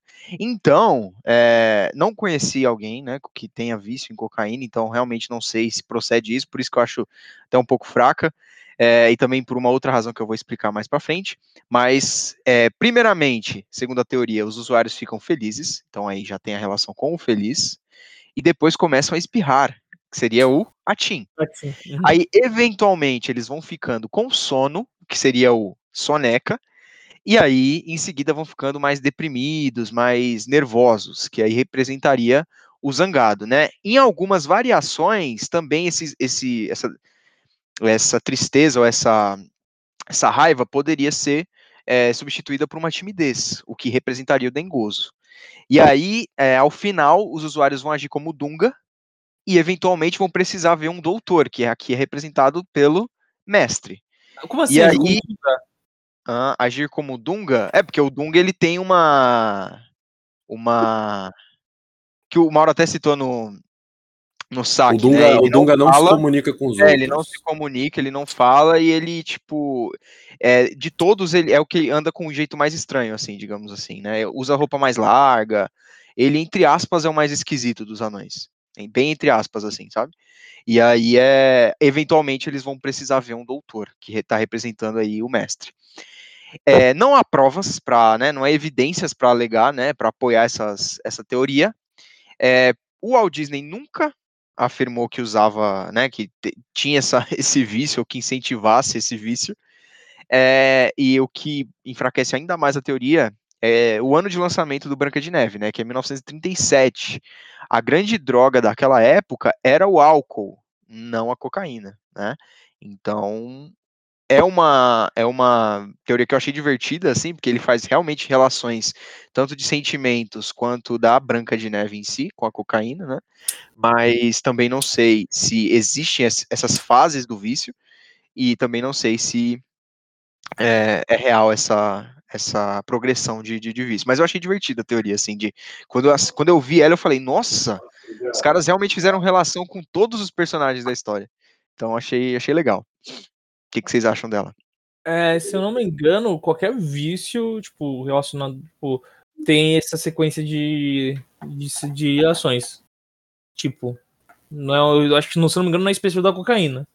Uhum. É, mas não sei, como eu disse, especialista nesse assunto é o Mauro. Não, eu posso comentar aqui. É, eu, eu tenho contato com algumas pessoas aí que usam ou, usa- ou já usaram, né? Não vou trabalhar com nomes, porque, pelo amor de Deus, né? Mas tive bastante contato, principalmente aqui em São Paulo, em Santos nem tanto. Mas eu vou ter que discordar aí um pouquinho, ô, Jeff. Certo. É, eu acho que se os anões eles representassem a. Não, é, eu acho que se os anões representassem as fases da cocaína, não seriam sete, seriam menos. Ah, as fases do vício. a- fases do vício. É, não, as fases do. Não, E é o mesmo, Gustavão, trouxe, do... algo, o Gustavão trouxe algo que tá- é, é interessante. Então, é, trouxe algo que é interessante. Eu acho que é fase do vício de modo geral. Não, é, modo mas geral, eu, eu qualquer vício, concordo, tá eu concordo. Eu acho que isso até faz algum sentido, mas eu acho que aí os nomes estariam errados, entendeu? É, eu acho que não seriam a Feliz, é, Dunga, eu acho que provavelmente os nomes seriam é, Coragem, aí depois dar a bunda, aí depois o vender as coisas da própria casa pra comprar mais droga. Esse chama OLX. depois. É, chama OLX, É. era, o oitavo anão, só que a É, Disney entendeu? por causa de propaganda, entendeu? Mas era OLX. Porque assim, Ou Mercado não- Livre não- também. Tá faltando algumas fases aí. Tá faltando a fase desmaiar. Cadê o desmaio? É o soneca? O soneca seria- tem seria o sono, tô falando sonolento, desmaia, tô falando apagar. Seria- Cadê não, o, seria o fase tô parecendo um mendigo às sete da manhã no bar do bigode? Essa fase aí não ouvi. Mas o nome ia ficar meio comprido, né? É, entendeu? Mas, Pô, então eu acho que eu acho que até tem algumas dessas fases, mas eu acho que o Walt Disney ali ele selecionou a que ele queria, entendeu? Todo mundo que eu conheço que tira pó quer dar a bunda. Cadê essa fase aí? Não vi. Entendeu? Eu só fazer uma pergunta. Os- o- a, a Branca de Neve, o conto da Ban- Branca de Neve, não é dos irmãos Grimm? Ah, Final do século. Final não, começo do século XIX? tem uma foi escrito, Olha, né? Tem Foi vários escrito, que porque era um- da era um Disney conto- pegados pelos Green. Fazia parte da tradição oral, Mauro. Branca de Estou falando da história contada de Ela- Que pessoas. papinho, Ela, ela Que falou oral, ela falou oral. Que papinho. Os caras os É cara isso faziam oral tá? contra o É cara. isso ó. mesmo, é isso mesmo. É o primeiro longa-metragem, é baseado no conto de fadas Branca de Neve dos irmãos Green. Os irmãos Grimm, bem mais antigo. É da época lá Bem do mais Massacre antiga. dos Gatos, gente. Grande massacre dos gatos. É, cara. Nossa. Massacre dos gatos. Calma, isso tá no Massacre dos Gatos? O Branca de Neve? Desculpa, não, não entendi. O Branca de Neve tá no Massacre dos Gatos? Não, não sei, não sei. Eu só lembrei que é, são os Ah, contos tá. da mesma época, assim, né? Essas histórias da época em que os contos de fada, na verdade, não eram uma história, histórias felizes. É. Eram histórias para trazer. É, te, te condicionar um determinado comportamento a partir da moral da história. Uhum. Toda história tinha uma- um fundamento moral. Né? Do tipo da Branca de Neve, é. sei lá, pra viver sozinha. Então, mas Sete muito possivelmente, muito possivelmente, é porque eu tô sabendo disso agora, muito possivelmente o- a Disney ela adaptou, né? Sim, O- foi adaptado, com certeza. Fez uma, adapta fez uma adaptação para que tivesse um final mais feliz, mas é, você tem co- conhecimento de como que termina o Branca de Neve nos Irmãos Green, ou Alice? Então, tô- os irmãos Grimm já, já, já virou história para criança. É, Hum. Quando ainda fazia parte da tradição, é, não tinha final feliz. Eu acho. Ah, lembrei, peraí. Não, É. essa a Cinderela. A Cinderela que a, a madre é, calçava sapatos de ferro em brado e era obrigada a dançar. Da Branca de Neve eu não me lembro, gente. Desculpe. Não, Mas não, era bem, não tem feliz, não. O original mesmo, era antes dos Grimm. Ô, gente, é, eu tô com. Eu tô com. Aqui no Wikipedia, eu tô com a versão do conto da Branca de Neve aberta, né? Aí, eu queria, eu queria levantar aqui uma coisa aqui, que em uma versão albanesa, é, coletada por um cara aqui. Tem o Darabunda? Nem fudendo. Calma, calma. E publicada em tal livro aqui, é que, é que tá em. Não sei se tá alemão ou não, porque tá Grish und Albanese Marchen Gesamit, Ubretzet e Elaufert, de Ah. 1864. Branca É. de Neve. Eu traduzi aí pra fazer. Então, então, mas nessa versão albanesa, né? Eu não sei onde fica Albânia agora certamente, mas fica- deve ficar na Europa. É, na versão albanesa, a personagem principal vive com 40 dragões e seu sono é causado por um anel. Então, 40 dragões, pô, acho que já engloba aí o, a, o que o Mauro falou, né? Então, eu acho que talvez a versão albanesa da Branca de Neve seja a mais atual aí, né? É, eu Não, mas de aí, traduzir aí aqui o, vai ter um outro problema. O dragão não está relacionado ao LSD? Vocês estão falando que a Branca de Neve aí é por causa da cocaína? É que é uma cocaína diferenciada. O dragão, o dragão tá relacionado ao SD, a LSD? Não é? As viagens lá dos anos 70, Caramba. tudo o pessoal relacionava os dragões. Inclusive, existe alguns acessórios para consumo de determinadas substâncias que é, é, os dragões são esculpidos nos acessórios, não é? Não, eu estou falando demais. Hum, não, não. Ah, Eu trouxe, trouxe aqui é É uma verdade. figura, tem é relação, uma figura recorrente, não é? Alice É tá sabendo verdade. bastante de LSD, né, Alice? Né? Sei não? Eu nasci em 1970, Mauro. Hum, Ô, deixa eu falar, deixa eu falar. Se nos Irmãos Green tem 40 dragões, Gustavão? Não, versão albanesa, não é nos Irmãos Grimm, é uma versão albanesa. de Versão albanesa, isso. Versão albanesa de Branca de Neve tem 40 dragões, é isso? Isso. Os 40 dragões. E na versão da Disney tem 7 anões. Isso quer dizer que num. Que um anão numa vale por- briga. Numa briga assim. Um anão Uhum. equivale a aí fazer a conta aí, né? Não sei exatamente. Aí é foda, né? Aí é foda, né, Felipão? Apro- é aproximadamente, aproximadamente fazer- 7, aproximadamente 7, Ó, Felipe Dias. 40 Um pouquinho mais. aproximadamente 7, É, né? Não, aproximadamente 6, por favor, né? Aproximadamente dizer 49. 6. É, Porque, Ó, exatamente. 40 juros por 7 dá 5,7. Então, 5,7. um anão, mais ou menos, equivale aproximadamente a 5,71 dragões. Exato. Aproximadamente, tá? Então, Aproximadamente. então, gen- então, gente, Não. vocês precisam, às vezes, defender a sua casa, não, não contrata um dragão, contrata um anão. O anão equivale a Por quê? 5,71 E aí, aí, eu, aí eu te Aí a pergunto, explicação para os anões de jardim tão populares. Exatamente. Isso Aí, quer dizer então, só. isso quer dizer então que o Pânico na Band tinha mais dragões do que a Daenerys em Game of Thrones? Tinha, tinha. Ah, tinha, tinha. Isso quer dizer que o Pedrinho acabaria com o Dracarys na porrada? Sim. Na verdade, a, Da- a Daenerys ela tinha três e tinha o Tyrion, né? Então o Tyrion equivale a mais Então, a Daenerys, 5,71 ela tava- dragões. Então a Daenerys verdade. tinha, então a Daenerys tinha 8,71 dragões. Tinha Beleza. 8,71 dragões. Mas né? aí a E pergunta que mesmo eu, assim, ela morreu. a pergunta que eu te falo agora, alguém viu, alguém viu algum dragão atualmente? Eu não vi nenhum. Agora, anão eu vi bastante já. É, Gustavão tem um ponto. Exatamente. Fica aí, fica aí. Os anões acabaram com os dragões. Gustavão, esse é o nome do episódio. Os, da- os anões acabaram com os dragões. Caralho, Mas é isso. Bom, a gente-. A gente entrou realmente na pira da própria teoria, né? Então, pode seguir. Alice. Traga um pouco de sanidade para esse episódio. Então- não, sanidade não. A gente vai falar de Disney de novo. E Ah, aí, eu vou falar de uma teoria. Ela não tinha esse nome, mas eu achei muito legal e eu batizei a teoria de sereia verso. Sereia verso. Boa. É, é que faz assim. A história da Moana e da Ariel são antíteses, né? A Ariel, ela vive na terra e quer ir para o mar. Uhum. Desculpa, é o contrário. Vive vive no mar, água, né? Ariel vive na água e quer ir para a terra. E a Uhum. Moana vive na terra e quer fugir para o mar. Uhum. Ponto Se organizou de- certinho. o ponto, o ponto é, dessa teoria, que é interessante, é sobre o colar mágico, né? Que a Úrsula, que é a irmã Ariel, ela tem um colar mágico que é como ela faz com que a Ariel conquiste as pernas para ir para a Terra. né?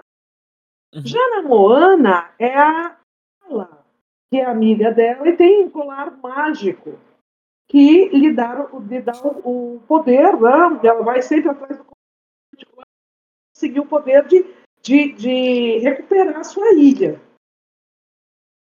Na, na animação da Pequena Sereia, seria amigo dela, ele é pequenininho, é bonzinho, né?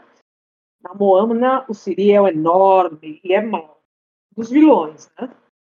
Uhum. E tem outra parte também que é bem interessante. Olha só. A Ariel, ela canta sobre a pedra, né? Cena lá do, da- da- do filme que ela. A animação que ela fica cantando sobre a pedra, toda bonitona. Já na Moana, é a pedra que canta para Moana. Nossa. E o que conecta tudo é que são, foram os mesmos diretores, o Ron Clements e o John Musker, que ah, dirigiram tanto uma animação como outra. E aí, Caramba. o que que vocês acham? Sensacional. Não, achei sensacional. Essa eu nem sei o que dizer, porque tá fechadinha. Sensacional. Tá fechadinha. E a palavra que você usou é perfeita, é antítese mesmo. É uma, o, o jeito que uma representa, a outra é o contrário. Então, é- não tenho nem o que falar. É. Realmente, muito É, boa. até se a muito boa. gente for observar assim, como característica física dos personagens, né? A Uhum. Ariel, toda né, dengozinha, a Moana forte, Ariel esperando o príncipe, a Moana destruindo o mundo porque não quer nem saber de príncipe. Uhum. E até Cara, interessante. também. Nossa, é, eu acho que se procurar assim, pô, eu vou, vou assistir é, so- com, com esse olhar, né? Porque quando a gente é, direciona nosso olhar para assistir alguma coisa, é, realmente a gente consegue encontrar mais elementos. Então, direcionando o olhar para procurar é, algo é, dessas duas teorias, dessa, dessa teoria, essa única teoria, eu acho que consegue encontrar até bem mais elementos. Porque eu acho que eu o fato dos mesmos os dois. diretores, né? O fato de ser os mesmos diretores pode ser que eles tenham colocado cada vez mais, né? Então. Sim, eu não revi os dois com esse olhar. Mas eu acho que a gente encontra mais coisas sim, se Encontra? procurar Ah, com com certeza. Se procurar com calma, encontra. gosto disso, porque E você, Maurão? Você tá quieto, cara? Falou de, eh, O- de o cocaína, silêncio- LSD. É, é o verdade. tá Fala- quieto, Falou mano. de droga, o garoto já tá lá, falando já. É, Agora falou Ai, de- ai, Falou ai. de conteúdo, falou de cultura, ele tá como? Não tá falando nada. Desculpa, silêncio, desculpa. O silêncio do Mauro sobre Moana e Pequena Sereia, Filipão, é ensurdecedor, Filipão. É. Desculpa. É ensurdecedor. Ensurdecedor. É, eu vou. É que, mano, é real. Tipo, Quando ainda tem alguma coisa, tipo, diferenciada pra comentar e adicionar, tipo, sobre cocaína, que é um assunto que eu. Mentira. É, quando é alguma coisa a mais, eu consigo opinar, entendeu? Agora. Não, tipo, eu concordo exatamente com o que vocês falaram. Eu acho que essa teoria faz extremamente sentido. Extremamente sentido. Então, tipo, real, eu só vou concordar, tá ligado? Por isso que eu não fiquei, fiquei quietinho na minha aqui, mas concordo.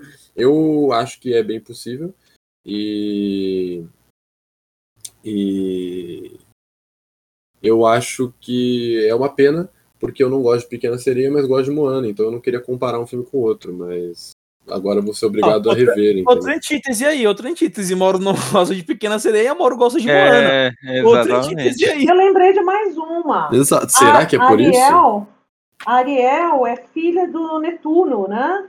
E a Uhum. Moana, ela luta contra os deuses. Nossa, é verdade. Nossa. É, tem a deusa lá, né? Verdade. Nossa. É. Lembrei dessa agora. O, Ma- o Mauro me inspirou.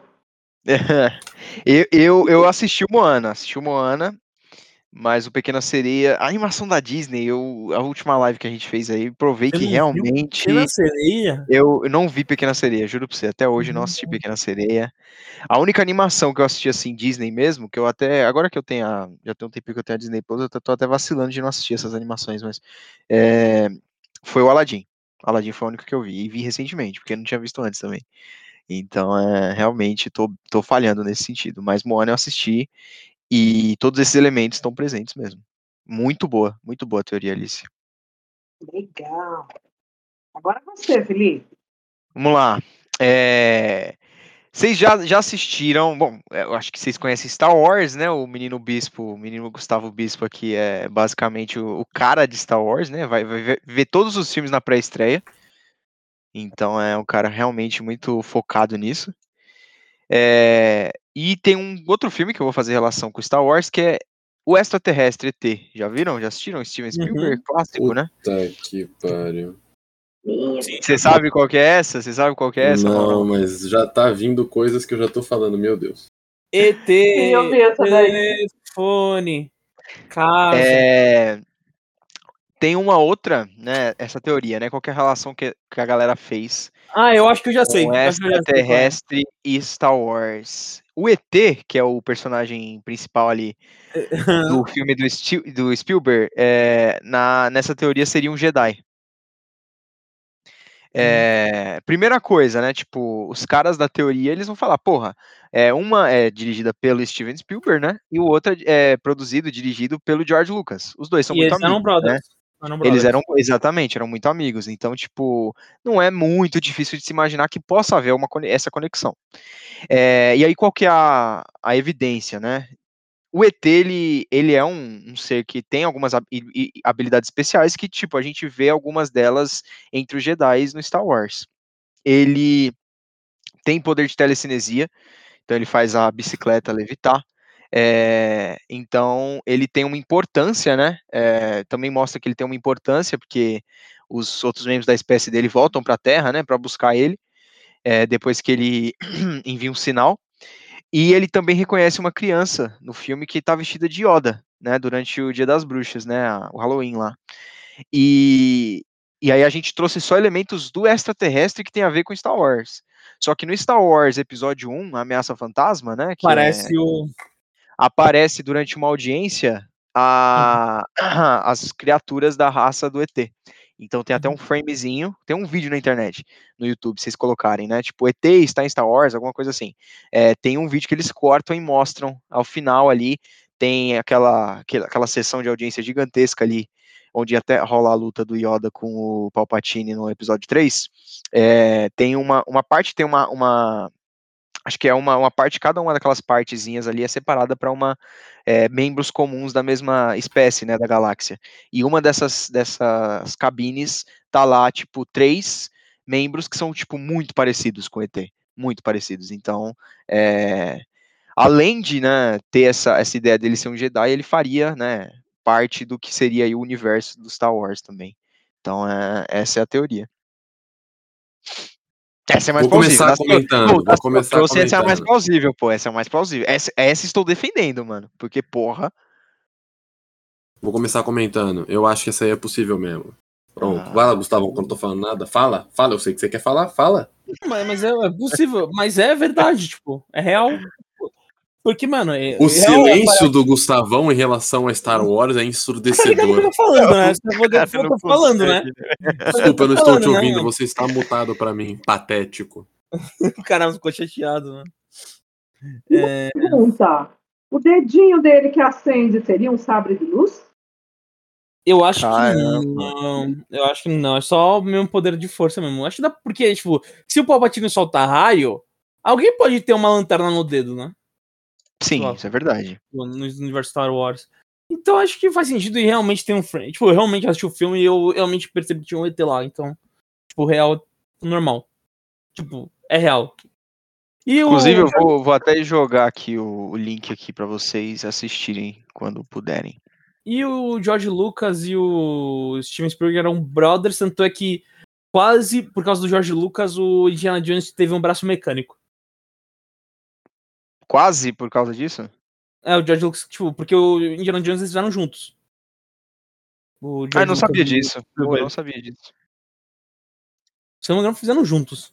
Ó, tô jogando aí, gente. Dê uma olhada depois. É um videozinho rápido. Aí tem lá, três membros da espécie do ET. Sensacional. Ó, o George Lucas foi produtor e o Steven Spielberg, se não me engano, foi diretor, né? Do Indiana Jones. Cara, eu não sabia. Eu sabia que tinha envolvimento do Spielberg, mas do George Lucas eu não sabia, realmente. Gustavo, o que, que você acha de Star Wars Episódio 1, Ameaça Fantasma? Mano, depois desse, desse do, depois do Star Wars Ascensão Skywalker, eu acho bom, mano. Sem meme. Ô, Alice, ali na década de 90, quando, tipo, chegou esses filmes assim, é, galera, tipo, hypou mesmo, assim? Tipo, de, pô, Star Wars vai voltar, como é que foi? Olha, muita gente sim, mas eu vou ser sincera. Eu demorei Uhum. muitos anos para assistir as continuações. As continuações que são uma volta ao passado, né? Sim. Porque eu falei, "Poxa vida, quebrar a minha linha do tempo, como é que eu vou entender tudo? Aí, recentemente, a minha, a minha sobrinha queria entender a história toda e nós maratonamos todos os filmes, entendeu? Nossa, mas é, mas eu achei assim bem interessante que ah, essa diferença dos recursos é, visuais, né? E o quanto no- no- nos três episódios originalmente primeiros, né? Os três Uhum. é, episódios primeiros, o quanto a, a trilha sonora impactava. A É. trilha sonora era um personagem que unia tudo a história. Né? Era, era o que a gente ficou discutindo aqui, porque realmente não havia como você não, não perceber a força eh, daquelas orquestras no- na narrativa. Uhum. Sei que eu não tinha respondido direito, né? Não, poderia- Não, não, relaxa, mas, tranquilo, é, tranquilo. Mas você trouxe, depois- você trouxe elementos bem melhores, na verdade. Não, mas realmente, realmente. Eu acho que a trilha sonora naqueles, no 4, no 5 e no 6, ela tem mais importância do que no, no 1, no 2 e no 3, com certeza. É, as os efeitos né? especiais vão, vão tomando esse lugar da trilha sonora. Isso, exatamente. Tem essas. É, eu, eu acho que por, por esse lado você tem razão. É, tinha, tinha pouca coisa com que eles se apoiarem, né, na, na década de 70, tipo, no sentido de efeito especial, né? Então eles tinham que criar uma identidade. Eu acho que eles conseguiram. Uma delas foi a trilha sonora, não tem como, né? Assim, o problema do Star Wars foi que.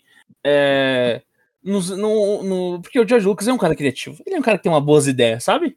Uhum. Mas precisa ter alguém, alguém do lado dele e falar, mano, isso daí vai dar uma merda, velho, se fazer, mano. Não vai, não faz isso não, sabe? Ele precisa desse amiguinho do deixa disso, sabe?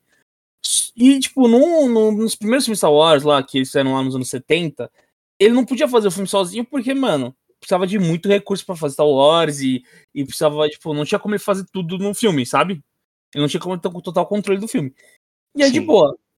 No 1, no 2, no 3, ele podia fazer o que ele quiser, aí deu merda, porque ele, ele às vezes é too much, sabe? É muito. Então, por exemplo, teve Jar Jar Binks, o episódio 2 é total uma merda, o episódio 3 não, não se salva muito também. Ele- Eles, eles olharam pro Hayden Christensen atuando e falavam, mano, bota ele pra atuar aí, esse garoto é bom. Gustavão, Gustavão, era. Você consegue, você consegue, você, você um dia vai conseguir falar sobre os, os três filmes do, do- os prequels de Star Wars sem citar o nome Hayden Christensen? Você acha que você Eu vou, eu vou quando eles fizeram um corte onde excluem o Hayden Christensen. Quando, quando, ele, quando ele parar de fazer parte do filme merda, eu deixo de falar o quão merda ele foi nesse filme merda. Tá bom, tá bom, tá bom. E, e aí depois ele vindo pra Disney, e daí a Disney fez o, lá o episódio 7, lá a Disney fez assim, vamos, vamos agradar os fãs, foi legal, foi uma releitura aí do episódio 4. Então, foi bom. Aí no episódio 8, a Disney, mano, vamos tentar fazer alguma coisa mais ousada, vamos tentar imaginar mais. E foi muito bom Os Últimos Jedi. É um filme muito bom. E aí o, a fanbase de Star Wars é uma merda. E aí, daí eles meteram um pau nesse episódio 8. Aí eles fizeram um episódio 9 completamente horroroso. E essa é a história de Star Wars, galera. Um beijo aí pra todo mundo que viu aí. Espero ter ajudado. A, a, a fanbase mais tóxica é de Star Wars ou de 007? O que, que você acha, Gustavão? Mano, é que 007 não é importante, tá ligado? Então acho que. Nossa. É. tá bom então, não. Não tá mais aqui Não. quem perguntou, velho. Não, não, não. O problema, vou dizer assim, o problema é que assim. O, o problema de Star Wars é que o. O problema de Star Wars e essas que tem uma fanbase muito, muito conservadora é quando você tem que. Quando você tem uma equipe de produção criativa. Sim. né? Tipo, por exemplo, o 007 não é uma equipe de produção criativa, eu diria. Porque É, não- Eles, eles 07 são, eles são, eles são tão conservadores quanto, quanto a os fãs. fanbase, entendeu? É, então, sim, então é de boa, não, não gera atritos. Agora, Star Wars, eles insistiram em botar caras que não. Por exemplo, o DJ Abrams, ele era um cara bom pra Disney, por quê? Porque o ele não é criativo. Ele não é criativo, ele basicamente, por exemplo, quando o DJ Abrams fez Star Trek, ele basicamente fez um Star Wars, só que Star Trek. Certo. O. Ryan e aí, Johnson já é criativo. O Já. Ryan Johnson já foi mais criativo, já propôs uma outra forma de se enxergar Star Wars. E aí isso deu, deu o conflito que deu. Tanto Não, é mas eu que, tipo, entendi, não, eu entendi a diferença, realmente. E, e o que mais me chuta é que a fanbase gosta mais do episódio 9 do que do 8. Isso me deixa voltado. Não, Inclusive, isso, isso não faz sentido. Isso não faz sentido. inclusive eu tinha dado match no Tinder com uma mina que, que, que era fãzaça de Star Wars. Aí eu perguntei Uhum. o que você achou do episódio 9. Ela mandou um, eu amei. E aí o que eu perguntei o que Você nunca mais episódio falou 8? com ela. Aí eu perguntei o que você achou do episódio 8. Eu odiei. Aí eu falei, beleza. Aí eu desfiz o match. Porque isso de princípio. Por questão de princípio é foda. Alice, você assistiu é, na, na maratona que você fez? Você assistiu, você assistiu os três novos? Não, Não Não. assistiu? os últimos então. não assisti ainda. Eu assisti. Ah, eu não lembro. Eu assisti um, um- um quebradinho no meio, mas eu não vou saber dizer qual que era. Não, sim. Se um dia da, você da assistir. Raven. Da Ray, Aquela- exatamente. É Isso. Ray, né? Não é Raven. Da Ray, Isso. que ela vai visitar o. Ai, fugiu o nome. O Jedi lá. que ele tá O sozinho. Luke. É o Luke, exato. O Luke Esse, é, e- e- esse é o último, os últimos Jedi. Esse é os últimos Esse, Jedi. esse é o único. Ah, Esse, esse é bom, esse é bom. Esse é o bom. Esse é o melhor dos três. Esse é o melhor dos três. ah, Mas se um dia você assistir Alice, por favor, no- nos informe e fale o que você achou, tá? Então, Só pode seguir, Alice. debater com o Gustavão. Bom, Oi? então eu vou, eu vou só para debater com você, Gustavo. Eu vou te explicar, Ah, tá ok. bom? Ok. Bom, eu vou para minha última teoria. É, Essa mas é- Alice, não precisa ficar tímida, porque a gente já tem anos de amizade aí, então acaba sobressaindo a amizade, infelizmente. Mesmo você não. mesmo você, mesmo você, Gustavo, mesmo se você gostar do 9, eu ainda vou te respeitar, Alice. Então, eu ia dizer justamente isso, Gustavo. Você acha que eu ficaria tímida em expor a minha opinião em algum assunto? Não, não, não ia ficar, não, não ia ficar. Vamos lá. A minha última é, teoria aqui, ela é bem recente, bem novinha, que na verdade nem é uma teoria ainda. Né? Vocês assistiram o trailer de Matrix Resurrections? E eu não vi o trailer. O trailer eu não assisti, mas eu já vi alguns cortes já. Ah, tá. Foi lançado agora na quinta-feira, dia 9. Você viu, Mauro? Eu vi o trailer. Silêncio do viu? O silêncio do Mauro Viu? é ensurdecedor. O que você achou? Cara, eu achei, eu, eu acho que quem melhor resumiu esse trailer foi o senhor Felipe Jeff, num, num textinho que ele mandou no Falha. Eu vou. Até posso ler aqui, vocês se incomodam? Não é muito longo. né? Pode? Eu, eu me incomodo, eu me incomodo. Não, pode Se ler, incomoda, ler, se incomoda o Gustavão, eu leio com Deixa mais o Mauro ler o prazer. texto. Alice, Alice, a, a Alice é a dona da teoria. Se ela não se incomoda, o Mauro pode ler. Se o, se o Gustavão se incomoda, eu fico mais feliz ainda. Deixa eu só achar aqui a, a mensagem. Mas. Aqui. Não, não é não, peraí. Caralho, quantos dias mandou essa merda, velho? Mano, foi Essa merda que a, a- Achei, achei, achei. a Alice disse que foi quinta-feira que aqui, lançou, então não deve fazer muito. Não, achei. Pela imagem divulgada de Matrix 4, dá para imaginar a conversa que rolou. Alô, é o Keanu Reeves? Sim, quem é? Opa, meu consagrado, é o pessoal da produção aqui do filme Matrix, lembra? Opa, lembro sim, o que que manda? Então, o papo é o seguinte, precisamos que você volte para um quarto filme. Sério? Sério. Mas tipo, tô em outra pegada agora, tô com um visual meio John Wick, porque tô fazendo filme atrás de filme. Relaxa, vem de John Wick mesmo. A gente arruma uma desculpa qualquer. O pessoal vai engolir.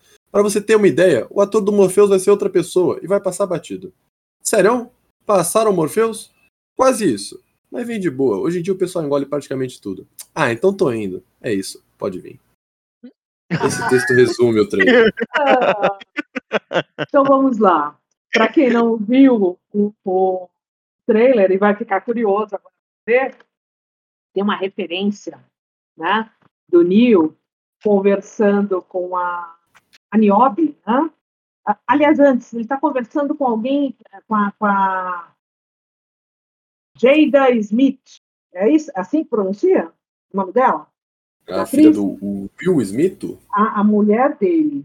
A mulher do Will Smith? Eu só É. conheço a família do Will Smith como a família do Will Smith. Então, e aí eles estão conversando no café e ela fecha um livro. Alguém chuta que livro é esse? Pois Hum. é, Alice no País das Maravilhas. Hum. É. E aí a Niobe chama o Neil para segui-la por um caminho e no braço dela tem a tatuagem do coelho. Tem um coelho tatuado. Lembra daí? E a trilha sonora é White Rabbit do Que isso? Exato. E aí o Neil vai seguindo a Niobe e eles atravessam um espelho e ele volta para a matriz. Caralho! Eles juntam tudo, né? Que já vi essa teoria dos fãs, né? Essa Uhum. De Matrix com Alice no País das Maravilhas. E aí eu vou fazer uma relação da série, né? Da, da- da- de todos os filmes da franquia. Uma outra história que eu achei bem interessante, porque o Neil, nesse trailer, ele fica na dúvida. Ele fica na dúvida se ele, é, ele está é, louco ou não, né? Dessa vez não é teoria de fã. É, ele é, é- é- é chamado como o escolhido. né? E aí eu faço um paralelo entre a história da- do, do- do escolhido com a história de Jesus Cristo mesmo. Porque tem Uhum. essa, essa premonição né, de que haverá um escolhido, né, tem essa. Me fugiu a palavra agora, gente. Bom, enfim, essa história que é divulgada antes do acontecimento, né? De que vai vir alguém que vai salvar a humanidade, né? Você já conhece a história direitinho. E aí eu fiz uma relação com um filme, que é do Scorsese também, um filme de 1988 que chama A Última Tentação de Cristo. Alguém já viu? Esse não, esse não assisti não. Não, esse eu não vi. assistam. É um filme muito basiquinho, só três horas de filme, tá? Rapidinho, assim, pra ver. É o do Esse- Mel Gibson lá, que o maluco tomou um choque? Hum, Não, não é o do Mel Gibson, é, é Ah. com o William Defoe. Né? Ele faz o papel de Jesus Cristo. E a história, assim, bem basicamente, é assim: Jesus é o carpinteiro, correto? Uhum. Só que nós- nesse filme, ele é o carpinteiro que faz as cruzes para uso dos romanos. Ele faz as cruzes que são usadas nas, nas execuções, na crucifica- nas crucificações.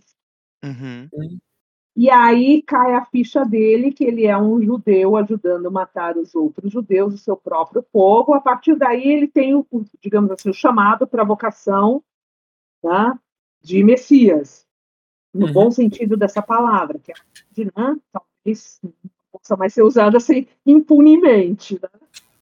Mas Uhum. o bom sentido da palavra Messias é onde ele assume essa vocação santa dele. E aí a história passa a falar um pouquinho da Bíblia, ele vai reunir os discípulos, tem, né, vai ser condenado lá pelo, pelo, pelos seus ensinamentos. Só que no último momento, antes dele morrer na, na cruz, ele passa pela última tentação. E ne- é, nessa tentação, ele é levado a imaginar como seria a vida de uma pessoa comum né, se ele abandonasse tudo, se ele deixasse o chamado do pai de lado, como dizia, né? o Raul Seixas, deixa o pai de lado, foge para morrer em paz. O que queria acontecer? E aí vai mostrar que ele vai ter uma vida comum com seus filhos, né, vai casar uma vez, vai casar a segunda vez, a segunda vez com Maria Madalena, é claro. Né? E quando ele já está bem velhinho, os filhos e os netos do lado da cama, ele pensa que agora é a hora realmente que ele vai morrer, e vem o, arcanjo Gabriel para recolher a alma dele, e aí ele vê que não é o arcanjo Gabriel, que é Satã, que estava tentando mais uma vez Jesus. Uhum. E aí o filme termina nesse ponto. Não diz se ele aceitou, se ele não aceitou. Tava aí. Uhum. Então, só para inverter é, essa história de que todo fã imagina é, que é um delírio, dessa vez o autor fez todo mundo acreditar que é, era um delírio. E aí eu estava fazendo um, realmente um paralelo entre a série Matrix, dessa do, história do escolhido, com a história do Messias. O que vocês acham dessa história?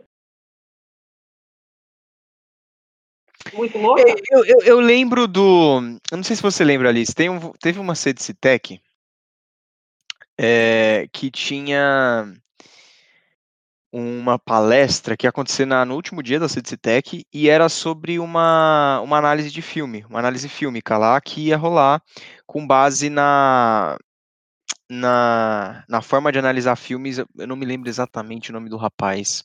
Eu acho que era Roberto Rizek, acho. Não, não sei, talvez não sim. seja isso. Mas era alguma Sim. coisa Rizek, né? Do Rizek, eu lembro do Do nome. Rizek. Sim, então. tinha o Rizek.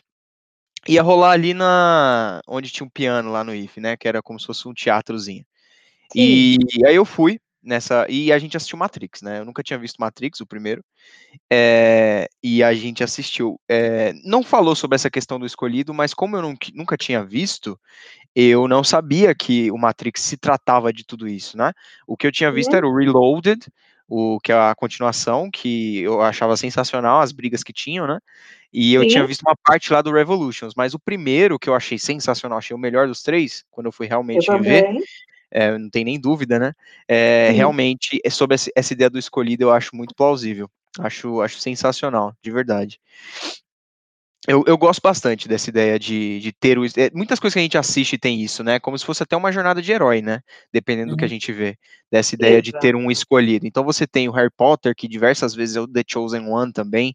Tem o, o Hayden Christensen lá, né? You were the Chosen One! Né? Então, é, tem toda essa ideia em várias histórias, né? E é sensacional quando isso é tratado de uma forma que seja é, saia um pouco do que é, a gente costuma ver como clichê, né? Então, acho que o Matrix fez muito isso. E acho que é muito legal o que você trouxe sobre a questão da, da- do Alice, né? Você tem o livro, tem a, a tatuagem de coelho desenhado e, bom, me acompanhe sendo representando o coelho de Alice, né? Então, é, e tem a questão do espelho também. Então é, é muito legal. Eu gosto, eu gosto, como eu falei, gosto bastante dessa ideia de, de- de- das questões do escolhido e do escolhido. Assim, acho que toda toda história que trata disso, só que sai um pouco do comum que a gente está acostumado, é, tem tudo para para se dar bem, né? Então acho que Matrix é um exemplo disso. Eu, eu, acho, eu acho que essa coisa escolhida é uma coisa que meio que fundou a nossa sociedade ocidental, parece. Porque se a gente pegar, por exemplo, as histórias orientais, não tem muito isso. Sabe? Uhum. Por exemplo. Tem sim. Ah, a mas não, história de Buda, Não, a história não, não. Do, do guerreiro Arjuna. Não, não. é é, não, cultura- Gustavão. Não, é, não, não. ela te quebrou Não, nas ideias. Não, não, tipo, eu digo tem, tipo, tipo, ainda tem, mas é que tô falando que é mais forte do nosso lado ocidental. É, as histórias que tem escolhido. Porque geralmente, porque assim, os filmes. é, isso. Por exemplo, filmes do estúdio Ghibli, vamos supor. Nunca. É raro você ter alguém, tipo, que realmente seja, tipo, essa questão, tipo, ou escolhido ou tal, essa questão de uma, personali uma personificação muito grande. É, porque vem muito da nossa. Isso vem muito da nossa literatura ocidental, com Lia, da Odisseia, que sempre foram. Da literatura grega em si, que foi o que a gente. que é o. que a literatura latina e a literatura é baseado um pouco nisso. Então, acho interessante. é, mas, de novo, é, é o, eu não conheço muito de Matrix, assim. Eu vi alguns trechos e eu não consigo muito opinar. Mas sabe o que eu acho, Filipão? Sabe o que eu acho Hum. real? Eu acho ensurdecedor o O silêncio, de silêncio do Mauro, eu também acho. Eu acho que está. Esse episódio está ensurdecedor o silêncio dele. Ai, caralho. Ele, ele só se pronunciou, ele só se pronunciou de maneira vívida, primeiro, quando falou de cocaína, e segundo, quando foi pra te zoar. Então, assim, foram dois momentos que Mauro Cap se pronunciou Mas eu só, eu só participo maneira- disso normalmente no Falha no Roteiro. Ou eu tô xingando o Gustavão. Eu tô É, é colocando aqui, olha, tem o, site que é o teaser do filme, né? Para vocês escolherem as pílulas, se vocês querem a pílula azul ou a pílula vermelha. Alguém tá precisando do azulzinho aí? Ah, acho que o Brasil inteiro tá precisando, né? Então, Eu, não- eu, eu não preciso, não. Alice, manda o contato aí pra mim. Então, Alice, esse negócio do Matrix, eu assisti os três, já assisti os três, né? Não, maratonei ainda, acho que falta eu fazer isso, né? Mas eu acho que, de modo geral, o primeiro, se você assistir só o primeiro, a questão da Matrix já se explica, né? O primeiro é muito fechadinho, né? Muitos até discutem se ou a- a- haveria necessidade de ter feito os outros dois, né? A sequência dos outros dois. E por anos aí os diretores, né? As diretoras, aliás, eh, falaram sobre não, não tem possibilidade de fazer um quarto, não tem possibilidade de fazer um quarto, e uma delas aceitou fazer esse quarto, né? Então, é, acho que até pelo fato delas terem essa, essa questão de. Ah, não sei dizer, elas, el- elas, É. elas exalam uma certa questão de tipo, mano, eu não faria uma coisa se eu realmente não tivesse uma, O, o, uma- uma- algo para ser contado, entendeu? Filipão, tem Então- outro fato muito importante aí pra ter voltado com esse quarto filme aí. Tem um Dinheiro, muito tá, talvez. Isso. Exatamente. Claro, claro, concordo, mano. Mas ainda assim, eu acho que a, a- que a diretora, né? Só uma delas voltou, uma das irmãs, né? Que é a Lana, Lana Wachowski. É, eu acho que o fato dela ter voltado é significativo, viu? Porque por muitos anos foi, foi negado. E eu acho que assim, elas exalam essa ideia de tipo uma coisa delas, assim, sabe? De elas não, não, não dariam sequência se não tivesse algo a ser contado. Então, alguns, algumas pessoas aí do meio hollywoodiano têm essa, essa questão, né? Outras não, outra tipo Michael Bay faz, faz filme pra caralho só pelo dinheiro mesmo. Mas eu acho que elas têm essa ideia mais é, não sei se conceitual é a palavra certa, mas tem uma, uma questão mais de não faria continuidades se não tivesse algo a ser contado. Então, é, eu acho que pode ser, esse filme promete bastante. E quem sabe a gente não traz um caçador de teorias com teorias dentro do filme, né?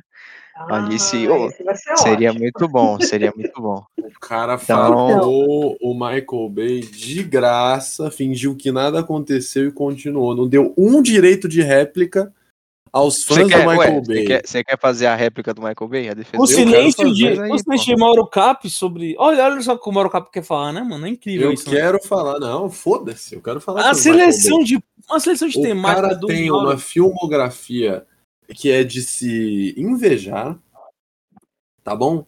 O cara, eu vou só aqui falar a sequência de filmes que ele, ele dirigiu, né? Não que ele produziu. Tá. Ele fez Bad Boys, que obviamente precisava de um Bad Boys 2, tá bom?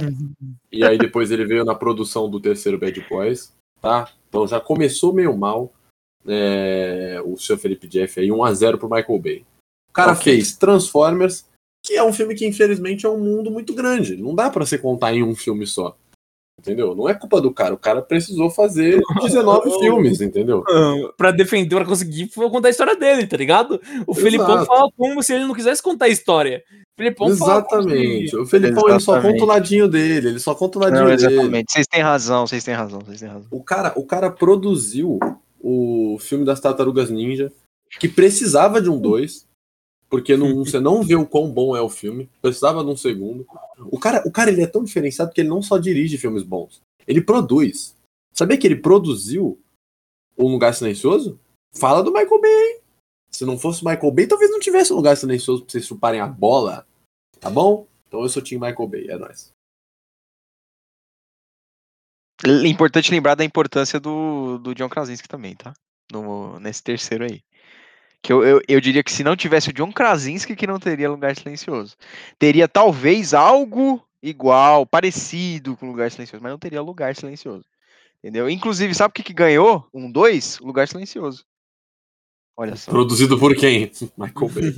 Pois é, pois é. Mas assim, entendo totalmente a sua defesa, e inclusive farei assim uma, uma certa é, uma certa retirada do meu argumento. Mas gostei bastante da teoria, Alice. Ô, eu posso. Eu É posso, legal, eu é legal posso- que a Alice ela trouxe Ô, algo ô, muito Felipão, recente, mano. A gente não tinha Felipão. feito isso antes. Ah, Ô, Felipão, você acha que você errou no nome? Não precisa ser vai Michael Bay. Posso tirar outro diretor que você pode. pode, pode falar de outro diretor, pô. O Wes Anderson. Não, aí, aí não fez nem sentido. Aí não fez nem sentido. O Wes Anderson nem faz sequência. Que porra de comentário foi esse? Foi só É pra chutar. Isso é patético. Sabe quem faz isso? Denis Villeneuve. Aí vocês estão. o Wes Anderson foi foda, Gustavo. Mas eu entendo, a reação do Mauro foi engraçadíssima. Então, mas a Alice ela trouxe um bagulho recente. Acho que das teorias que a gente trouxe até hoje, é, nos- essa foi- essa foi a mais recente, né? Porque a gente tá gravando aqui no domingo, né, gente?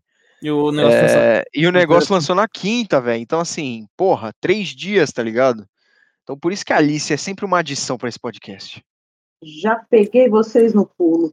Agora, só voltando a falar um pouquinho sobre a decisão da Lana de voltar a contar a história, realmente isso é, nos deixa bastante curiosos. Porque o primeiro Matrix, ele revolucionou a linguagem cinematográfica, né? Esse tipo de Uhum. ação. Depois dele, as cenas em slow motion e também a- as coreografias de luta, né? passaram a ser obrigatórias nesse gênero, não é? Ah, então você está falando que o Matrix andou para que o Zack Snyder pudesse correr, é isso? Com certeza. Você acha que não? 300 é basicamente uma, uma Matrix na, há milhares de anos atrás. É basicamente isso, pô. Se você for fazer. Não, de verdade, eu acho que alguém tinha que fazer isso um dia. Ver quantos slow motion, quantos minutos de slow motion tem 300, mano. Porque é um bagulho surreal, velho. Eu acho que não passa Não, é- tem um slow Mano, motion, mano. Mano, quantos minutos de slow motion tem no Liga da Justiça, velho? Tem um filme. Liga da Justiça era um filme final- inteiro. Você faz um filme fi- inteiro. No corte final tem um filme inteiro em slow motion. Se a gente pegar, É. mano. Mano, o cara botou slow motion na mina botando um café na mesa. Na mesa, Felipão. Botou slow motion. Então, aí eu acho que a Alice trouxe um ponto importantíssimo. Acho que a, essa ideia do slow motion e a forma como Matrix fez foi revolucionária. Mas É, você acha é que. só, né? acho que é você concorda comigo, Alice? Você, você concorda O quê? comigo quando eu falo que o fato da Lana ter aceitado voltar é um indício de que há algo a ser contado? Pode ser que não seja Eu- algo bom, mas tem, tem alguma coisa aí. Eu concordo, eu concordo com você que realmente alguma coisa deve vir de bom, porque Uhum. é, é aquela história, quando você faz um filme como o Matrix, que tem que é considerado ah, uma obra eh, emblemática no cinema, porque inovou em termos de, de recursos técnicos, né? e também de, de, de- de, ah, recursos cênicos, né? porque ela, a forma como ela- elas dirigiram ah, as lutas e tudo, passou a ser referência para todo o cinema, você não vai voltar se você não tiver uma coisa muito boa. Porque senão é só para pagar mico, né? Só pra pagar. Ah, Exatamente. Ela tem que ter alguma coisa na manga ali, uma coisa bem interessante para fazer de novo. E aí fica a expectativa. Será que é um- um- uma nova forma eh, de conduzir as cenas? Será que é algum recurso técnico novo? O que será?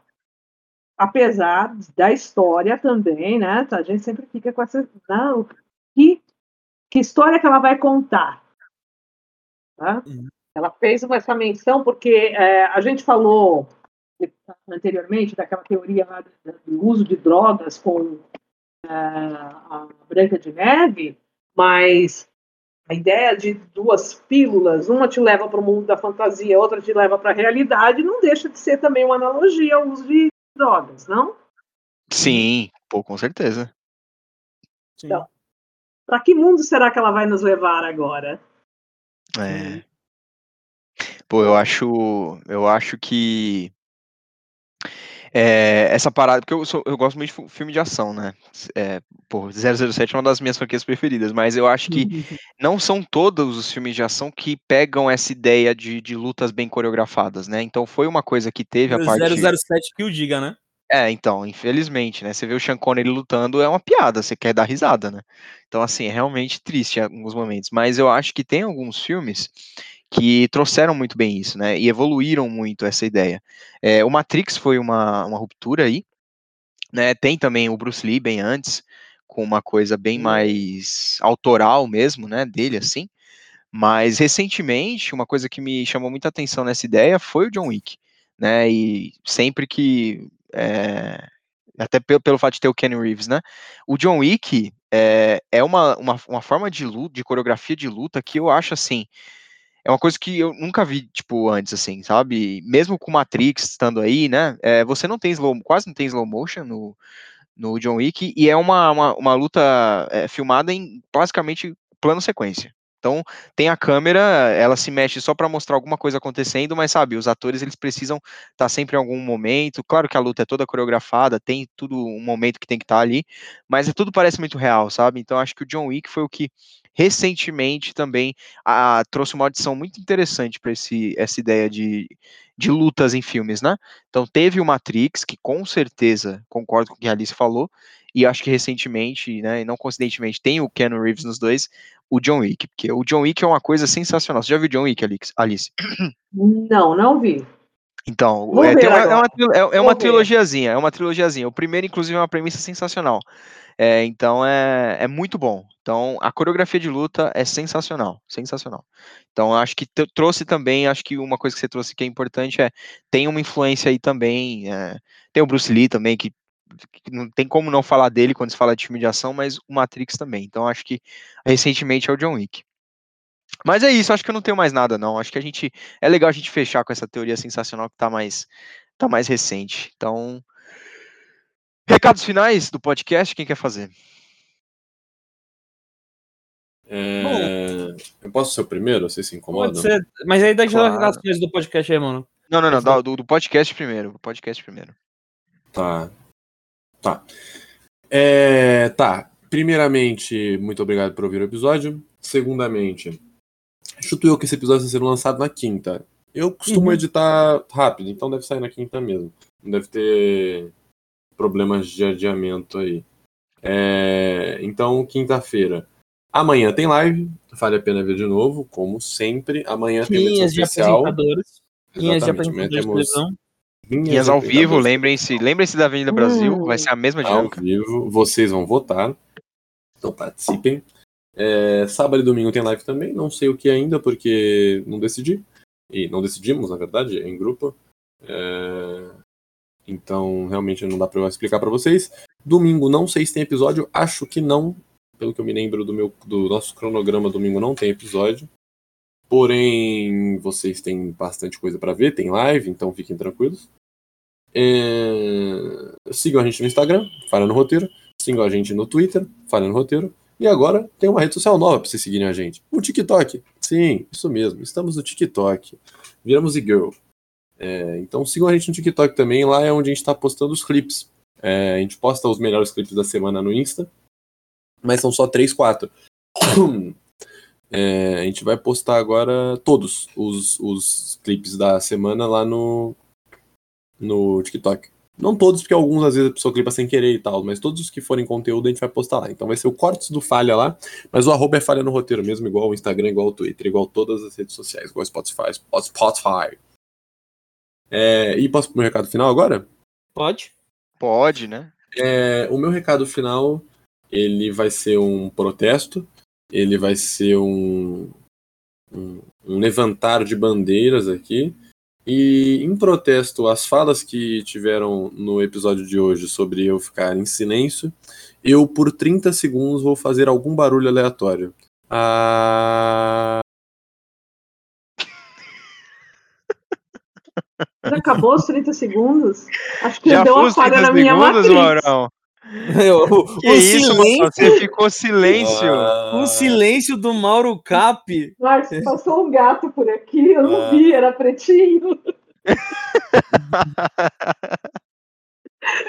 Pronto, acabou meu silêncio. Voltei Cara, para meu silêncio, na verdade. A gente ouviu, acho que o quê? Uns 7 segundos desse seu silêncio? É, mano. Os foda. sete segundos de Irving, Irving Wallace. É um filme muito interessante, hein? Peraí, vocês só ouviram sete filme não, é cortou um livro. Eu- é um mano, livro. cortou, ficou cortando. Tipo, você fez. o- peraí. a- aí fez dois segundos e, tipo, parou. Peraí, então vou voltar. É, Vou dar meu recado final de novo aqui. Eu não vou nem cortar, vou dar meu recado final de novo aqui. Então eu vou fazer por 10 segundos algum som aleatório. Bem TV! Bem TV! Bem TV! Bem TV! Bem TV! Pronto. Muito obrigado pela atenção de todo mundo. Passo meu recado final pro próximo. Bom, meu recado final tá manjado, então eu faço agora. Deixar é, pro final, acho que os recados melhores, né? Então, meu recado vocês já sabem, gente.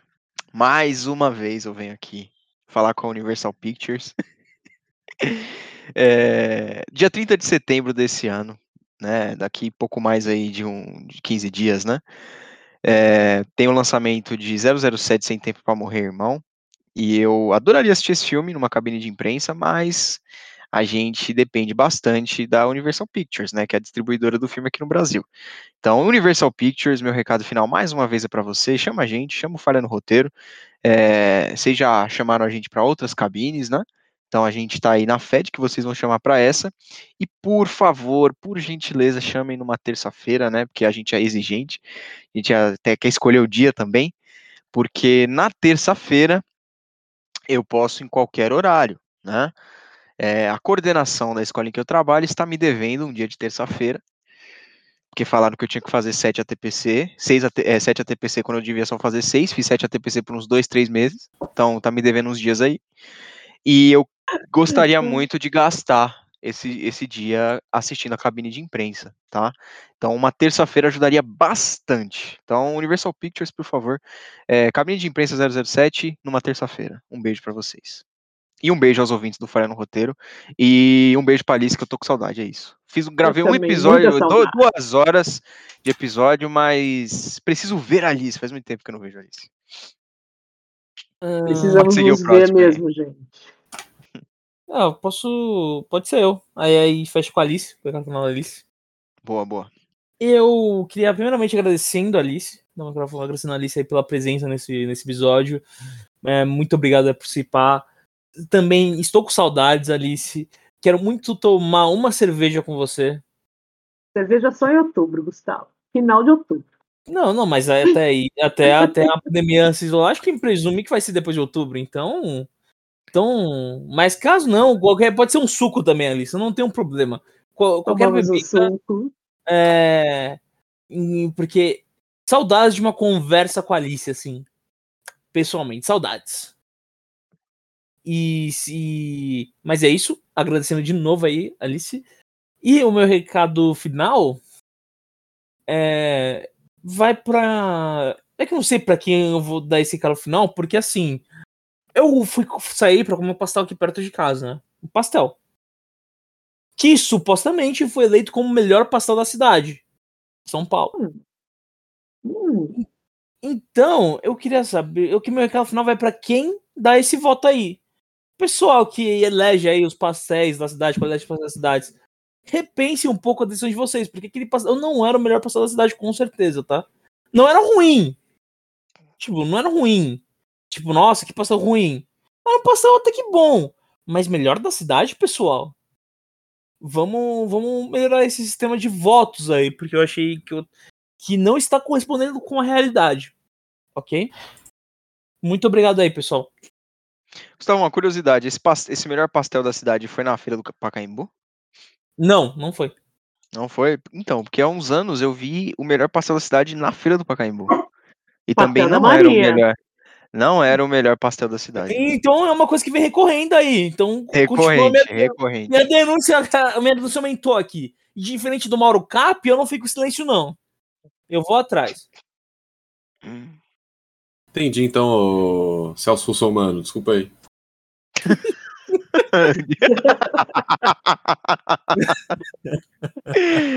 O cara, amanhã, o cara amanhã vai lá pra- na feira, vai chegar lá e vai falar: Ah, vocês falam que é o melhor pastel, mas não é. Ó, Eu vou chamar o, de, o Procon ó, nessa porra. Olha, olha, Mauro Cap, como sempre, e não interpretando o texto. Em nenhum momento, eu, meu recado final foi para os fabricadores de pastéis.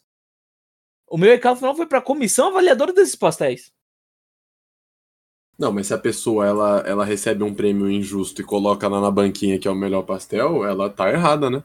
Não, não, nada disso. não, não, nada, nada disso. disso. Nada disso. Desculpa, filme desculpa, ruim. tá errado. O filme Nada ruim que disso, ganha cara. Oscar ainda fala que ganhou o Ó, Oscar. mas não Adele- Pessoal, Adele, nós, nós alguns- temos que, que, nesse momento, nós temos que respeitar a, a, a opinião do Mauro. Ele é o único que entende oficialmente de comida aqui, né, Mauro? É, obrigado, Alice. Mas eu queria dizer que alguns anos atrás, quando a Beyoncé lançou o álbum Lemonade, a Adele estava lançando um álbum também. E aí elas concorreram no Grammy e, e por voto que é popular e não é popular, né, que é ambas as coisas, a Adele acabou vencendo o prêmio. E aí ela recusou o prêmio. Ela falou que foi injusto e quem devia ter ganho tinha sido a Beyoncé. Essa é a atitude que eu esperava da pastelaria do lado da sua casa, Gustavão. Nada menos que isso. Tá, mas meu, isso não veio ao caso. Meu quero falar pra quem tava ali. ah, agora não vem ao caso, né, Russomano? Agora não, Não, vem ao nunca, caso, não, não ao nunca, veio, nunca veio ao caso, Morão. Meu recado foi pra banca examinadora de pastel. Hum. Tá Tanto bom. é- Alice, dá, dá um recado final aí, vai, que Tanto senão o é Russomano vai, vai que- começar a Tanto candidatura, é, tanto prefeitura. é, tanto é que quando, Ah, quando fica teve- suave, ele não ganha, não. Ele vai ganhar Quando- força, mas. quando lança do, do quando lançou o negócio do Shakespeare apaixonado, lá no episódio do Shakespeare apaixonado, e no momento eu falei mal do Shakespeare apaixonado, eu falei mal da academia que premiou essa merda. é, eu parto do mesmo princípio. Eu não vou falar mal da pastelaria, eu, vou, eu não vou falar mal do pastel, eu vou falar mal de quem falou do pastel, entendeu? Quem deu o prêmio pro pastel. Eu, eu, eu, eu, eu estou, eu estou do lado do Gustavão nesse sentido. Eu acho que é uma reclamação que vale para muitos segmentos da nossa sociedade. Mas Alice, agora para encerrar o episódio. Bom, gente, em primeiro lugar, eu quero agradecer muito ao convite de vocês, Felipe, Mauro, Gustavo, muito obrigada. É sempre um prazer estar trabalhando aqui com vocês né, eh, no, no podcast. É muito legal. No Palha no Roteiro, Mauro. Foi muito bom. Adoro conversar com vocês, adoro essa conversa informal, né? E também poder falar um pouquinho do, dos filmes mais da velha guarda, né, que são os que eu conheço, e aprender com vocês sobre os novos filmes, o que vale realmente a pena assistir, o que vale a pena a gente conhecer. Muito obrigada. E sempre que quiserem, eu estarei disponível para um novo episódio. Estarei aqui, ó, arroz de festa. Pode convidar, me chamar que eu venho. Sempre. E pode vir, Alice. A casa é sua. Oba! E precisamos mesmo. Olha, eu tô com muita saudade de vocês. A gente precisa marcar para se ver, todo mundo. Agora que todo mundo né, já já está vacinado, né, vamos dar o tempinho certinho, lá dos 14 dias depois da segunda dose. Vamos marcar uma, uma reunião, gente. Muita saudade. Nossa, sim. Temos que marcar. E, e só um detalhe aí: o silêncio do Mauro ainda continua ensurdecedor pra mim. Não sei o Felipão, Continua. tem a Não, mas sobre, não, sobre isso, sobre, continua. isso, sobre isso eu tô em silêncio mesmo. Eu prefiro não ver o Gustavão. Então eu nem vou me candidatar a essa vaga de baile aí, não. Eu vou passar. Essa aí Ah, realmente eu tava, em, eu tava em silêncio. Pra, pra quem não sabe, gente, nós quatro estudamos juntos, né? Então a gente entrou lá na. Eu diria talvez um pouco da. Já já virou uma velha guarda aí da geografia, né? Que é a grade antiga. Não, você Já, não já é. é foda, eu sou, eu sou velha guarda tem, tem três anos. Não, não, não. Eu, eu- eu mudei de grade, mas eu entrei na grade antiga, fio. Você não vai tirar isso de mim. 2016 eu estava lá. Primeiro Não, semestre eu- na grade antiga. Quem Fiz dois anos na grade antiga, meu pai. dois- anos na grade antiga, Quem meu pai. tirou de você foi você. Quem tirou de você foi você. Não, Você não, falou, não, eu não tirei não, isso de eu- mim. Não tirei isso de Vai mim. lá, não de mim. Russomano, vai lá, Russomano. É o Mamãe Falei e o Russomano. Pra mim, você é da grade nova. Que isso, mamãe? Caralho. Falei, mano. O, o Que Mauro, que é como. isso? O Mauro, o Mauro, sendo jornalista, dif- difamando aqui, mano. Vou ter que processar o Mauro. No final desse podcast aqui. Fala muito, fala muito. Então, mas a gente estudou junto, gente. Então, é, a gente não se vê já tem um tempo já, acho que, que 2019, final de 2019 que, a gente, que, eu, que eu não vejo a Alice, Mauro por aí também, Gustavão eu vi recentemente, mas se- Infelizmente. sempre com saudades. Então, a gente realmente está precisando se ver. Aí, depois que essa, essa poeira toda aí da, da pandemia baixar um pouco, né? Então é isso. Queria também agradecer a Alice. É, obrigado aí pelas suas palavras, Alice. Fico feliz. Muito feliz. Ah, eu que agradeço, Felipe. Bem, É isso, então gente. vou- vamos. vou vamos... Ah, Vou mandar um beijinho terminal aqui. Um beijinho pra todo mundo. E. Acho que.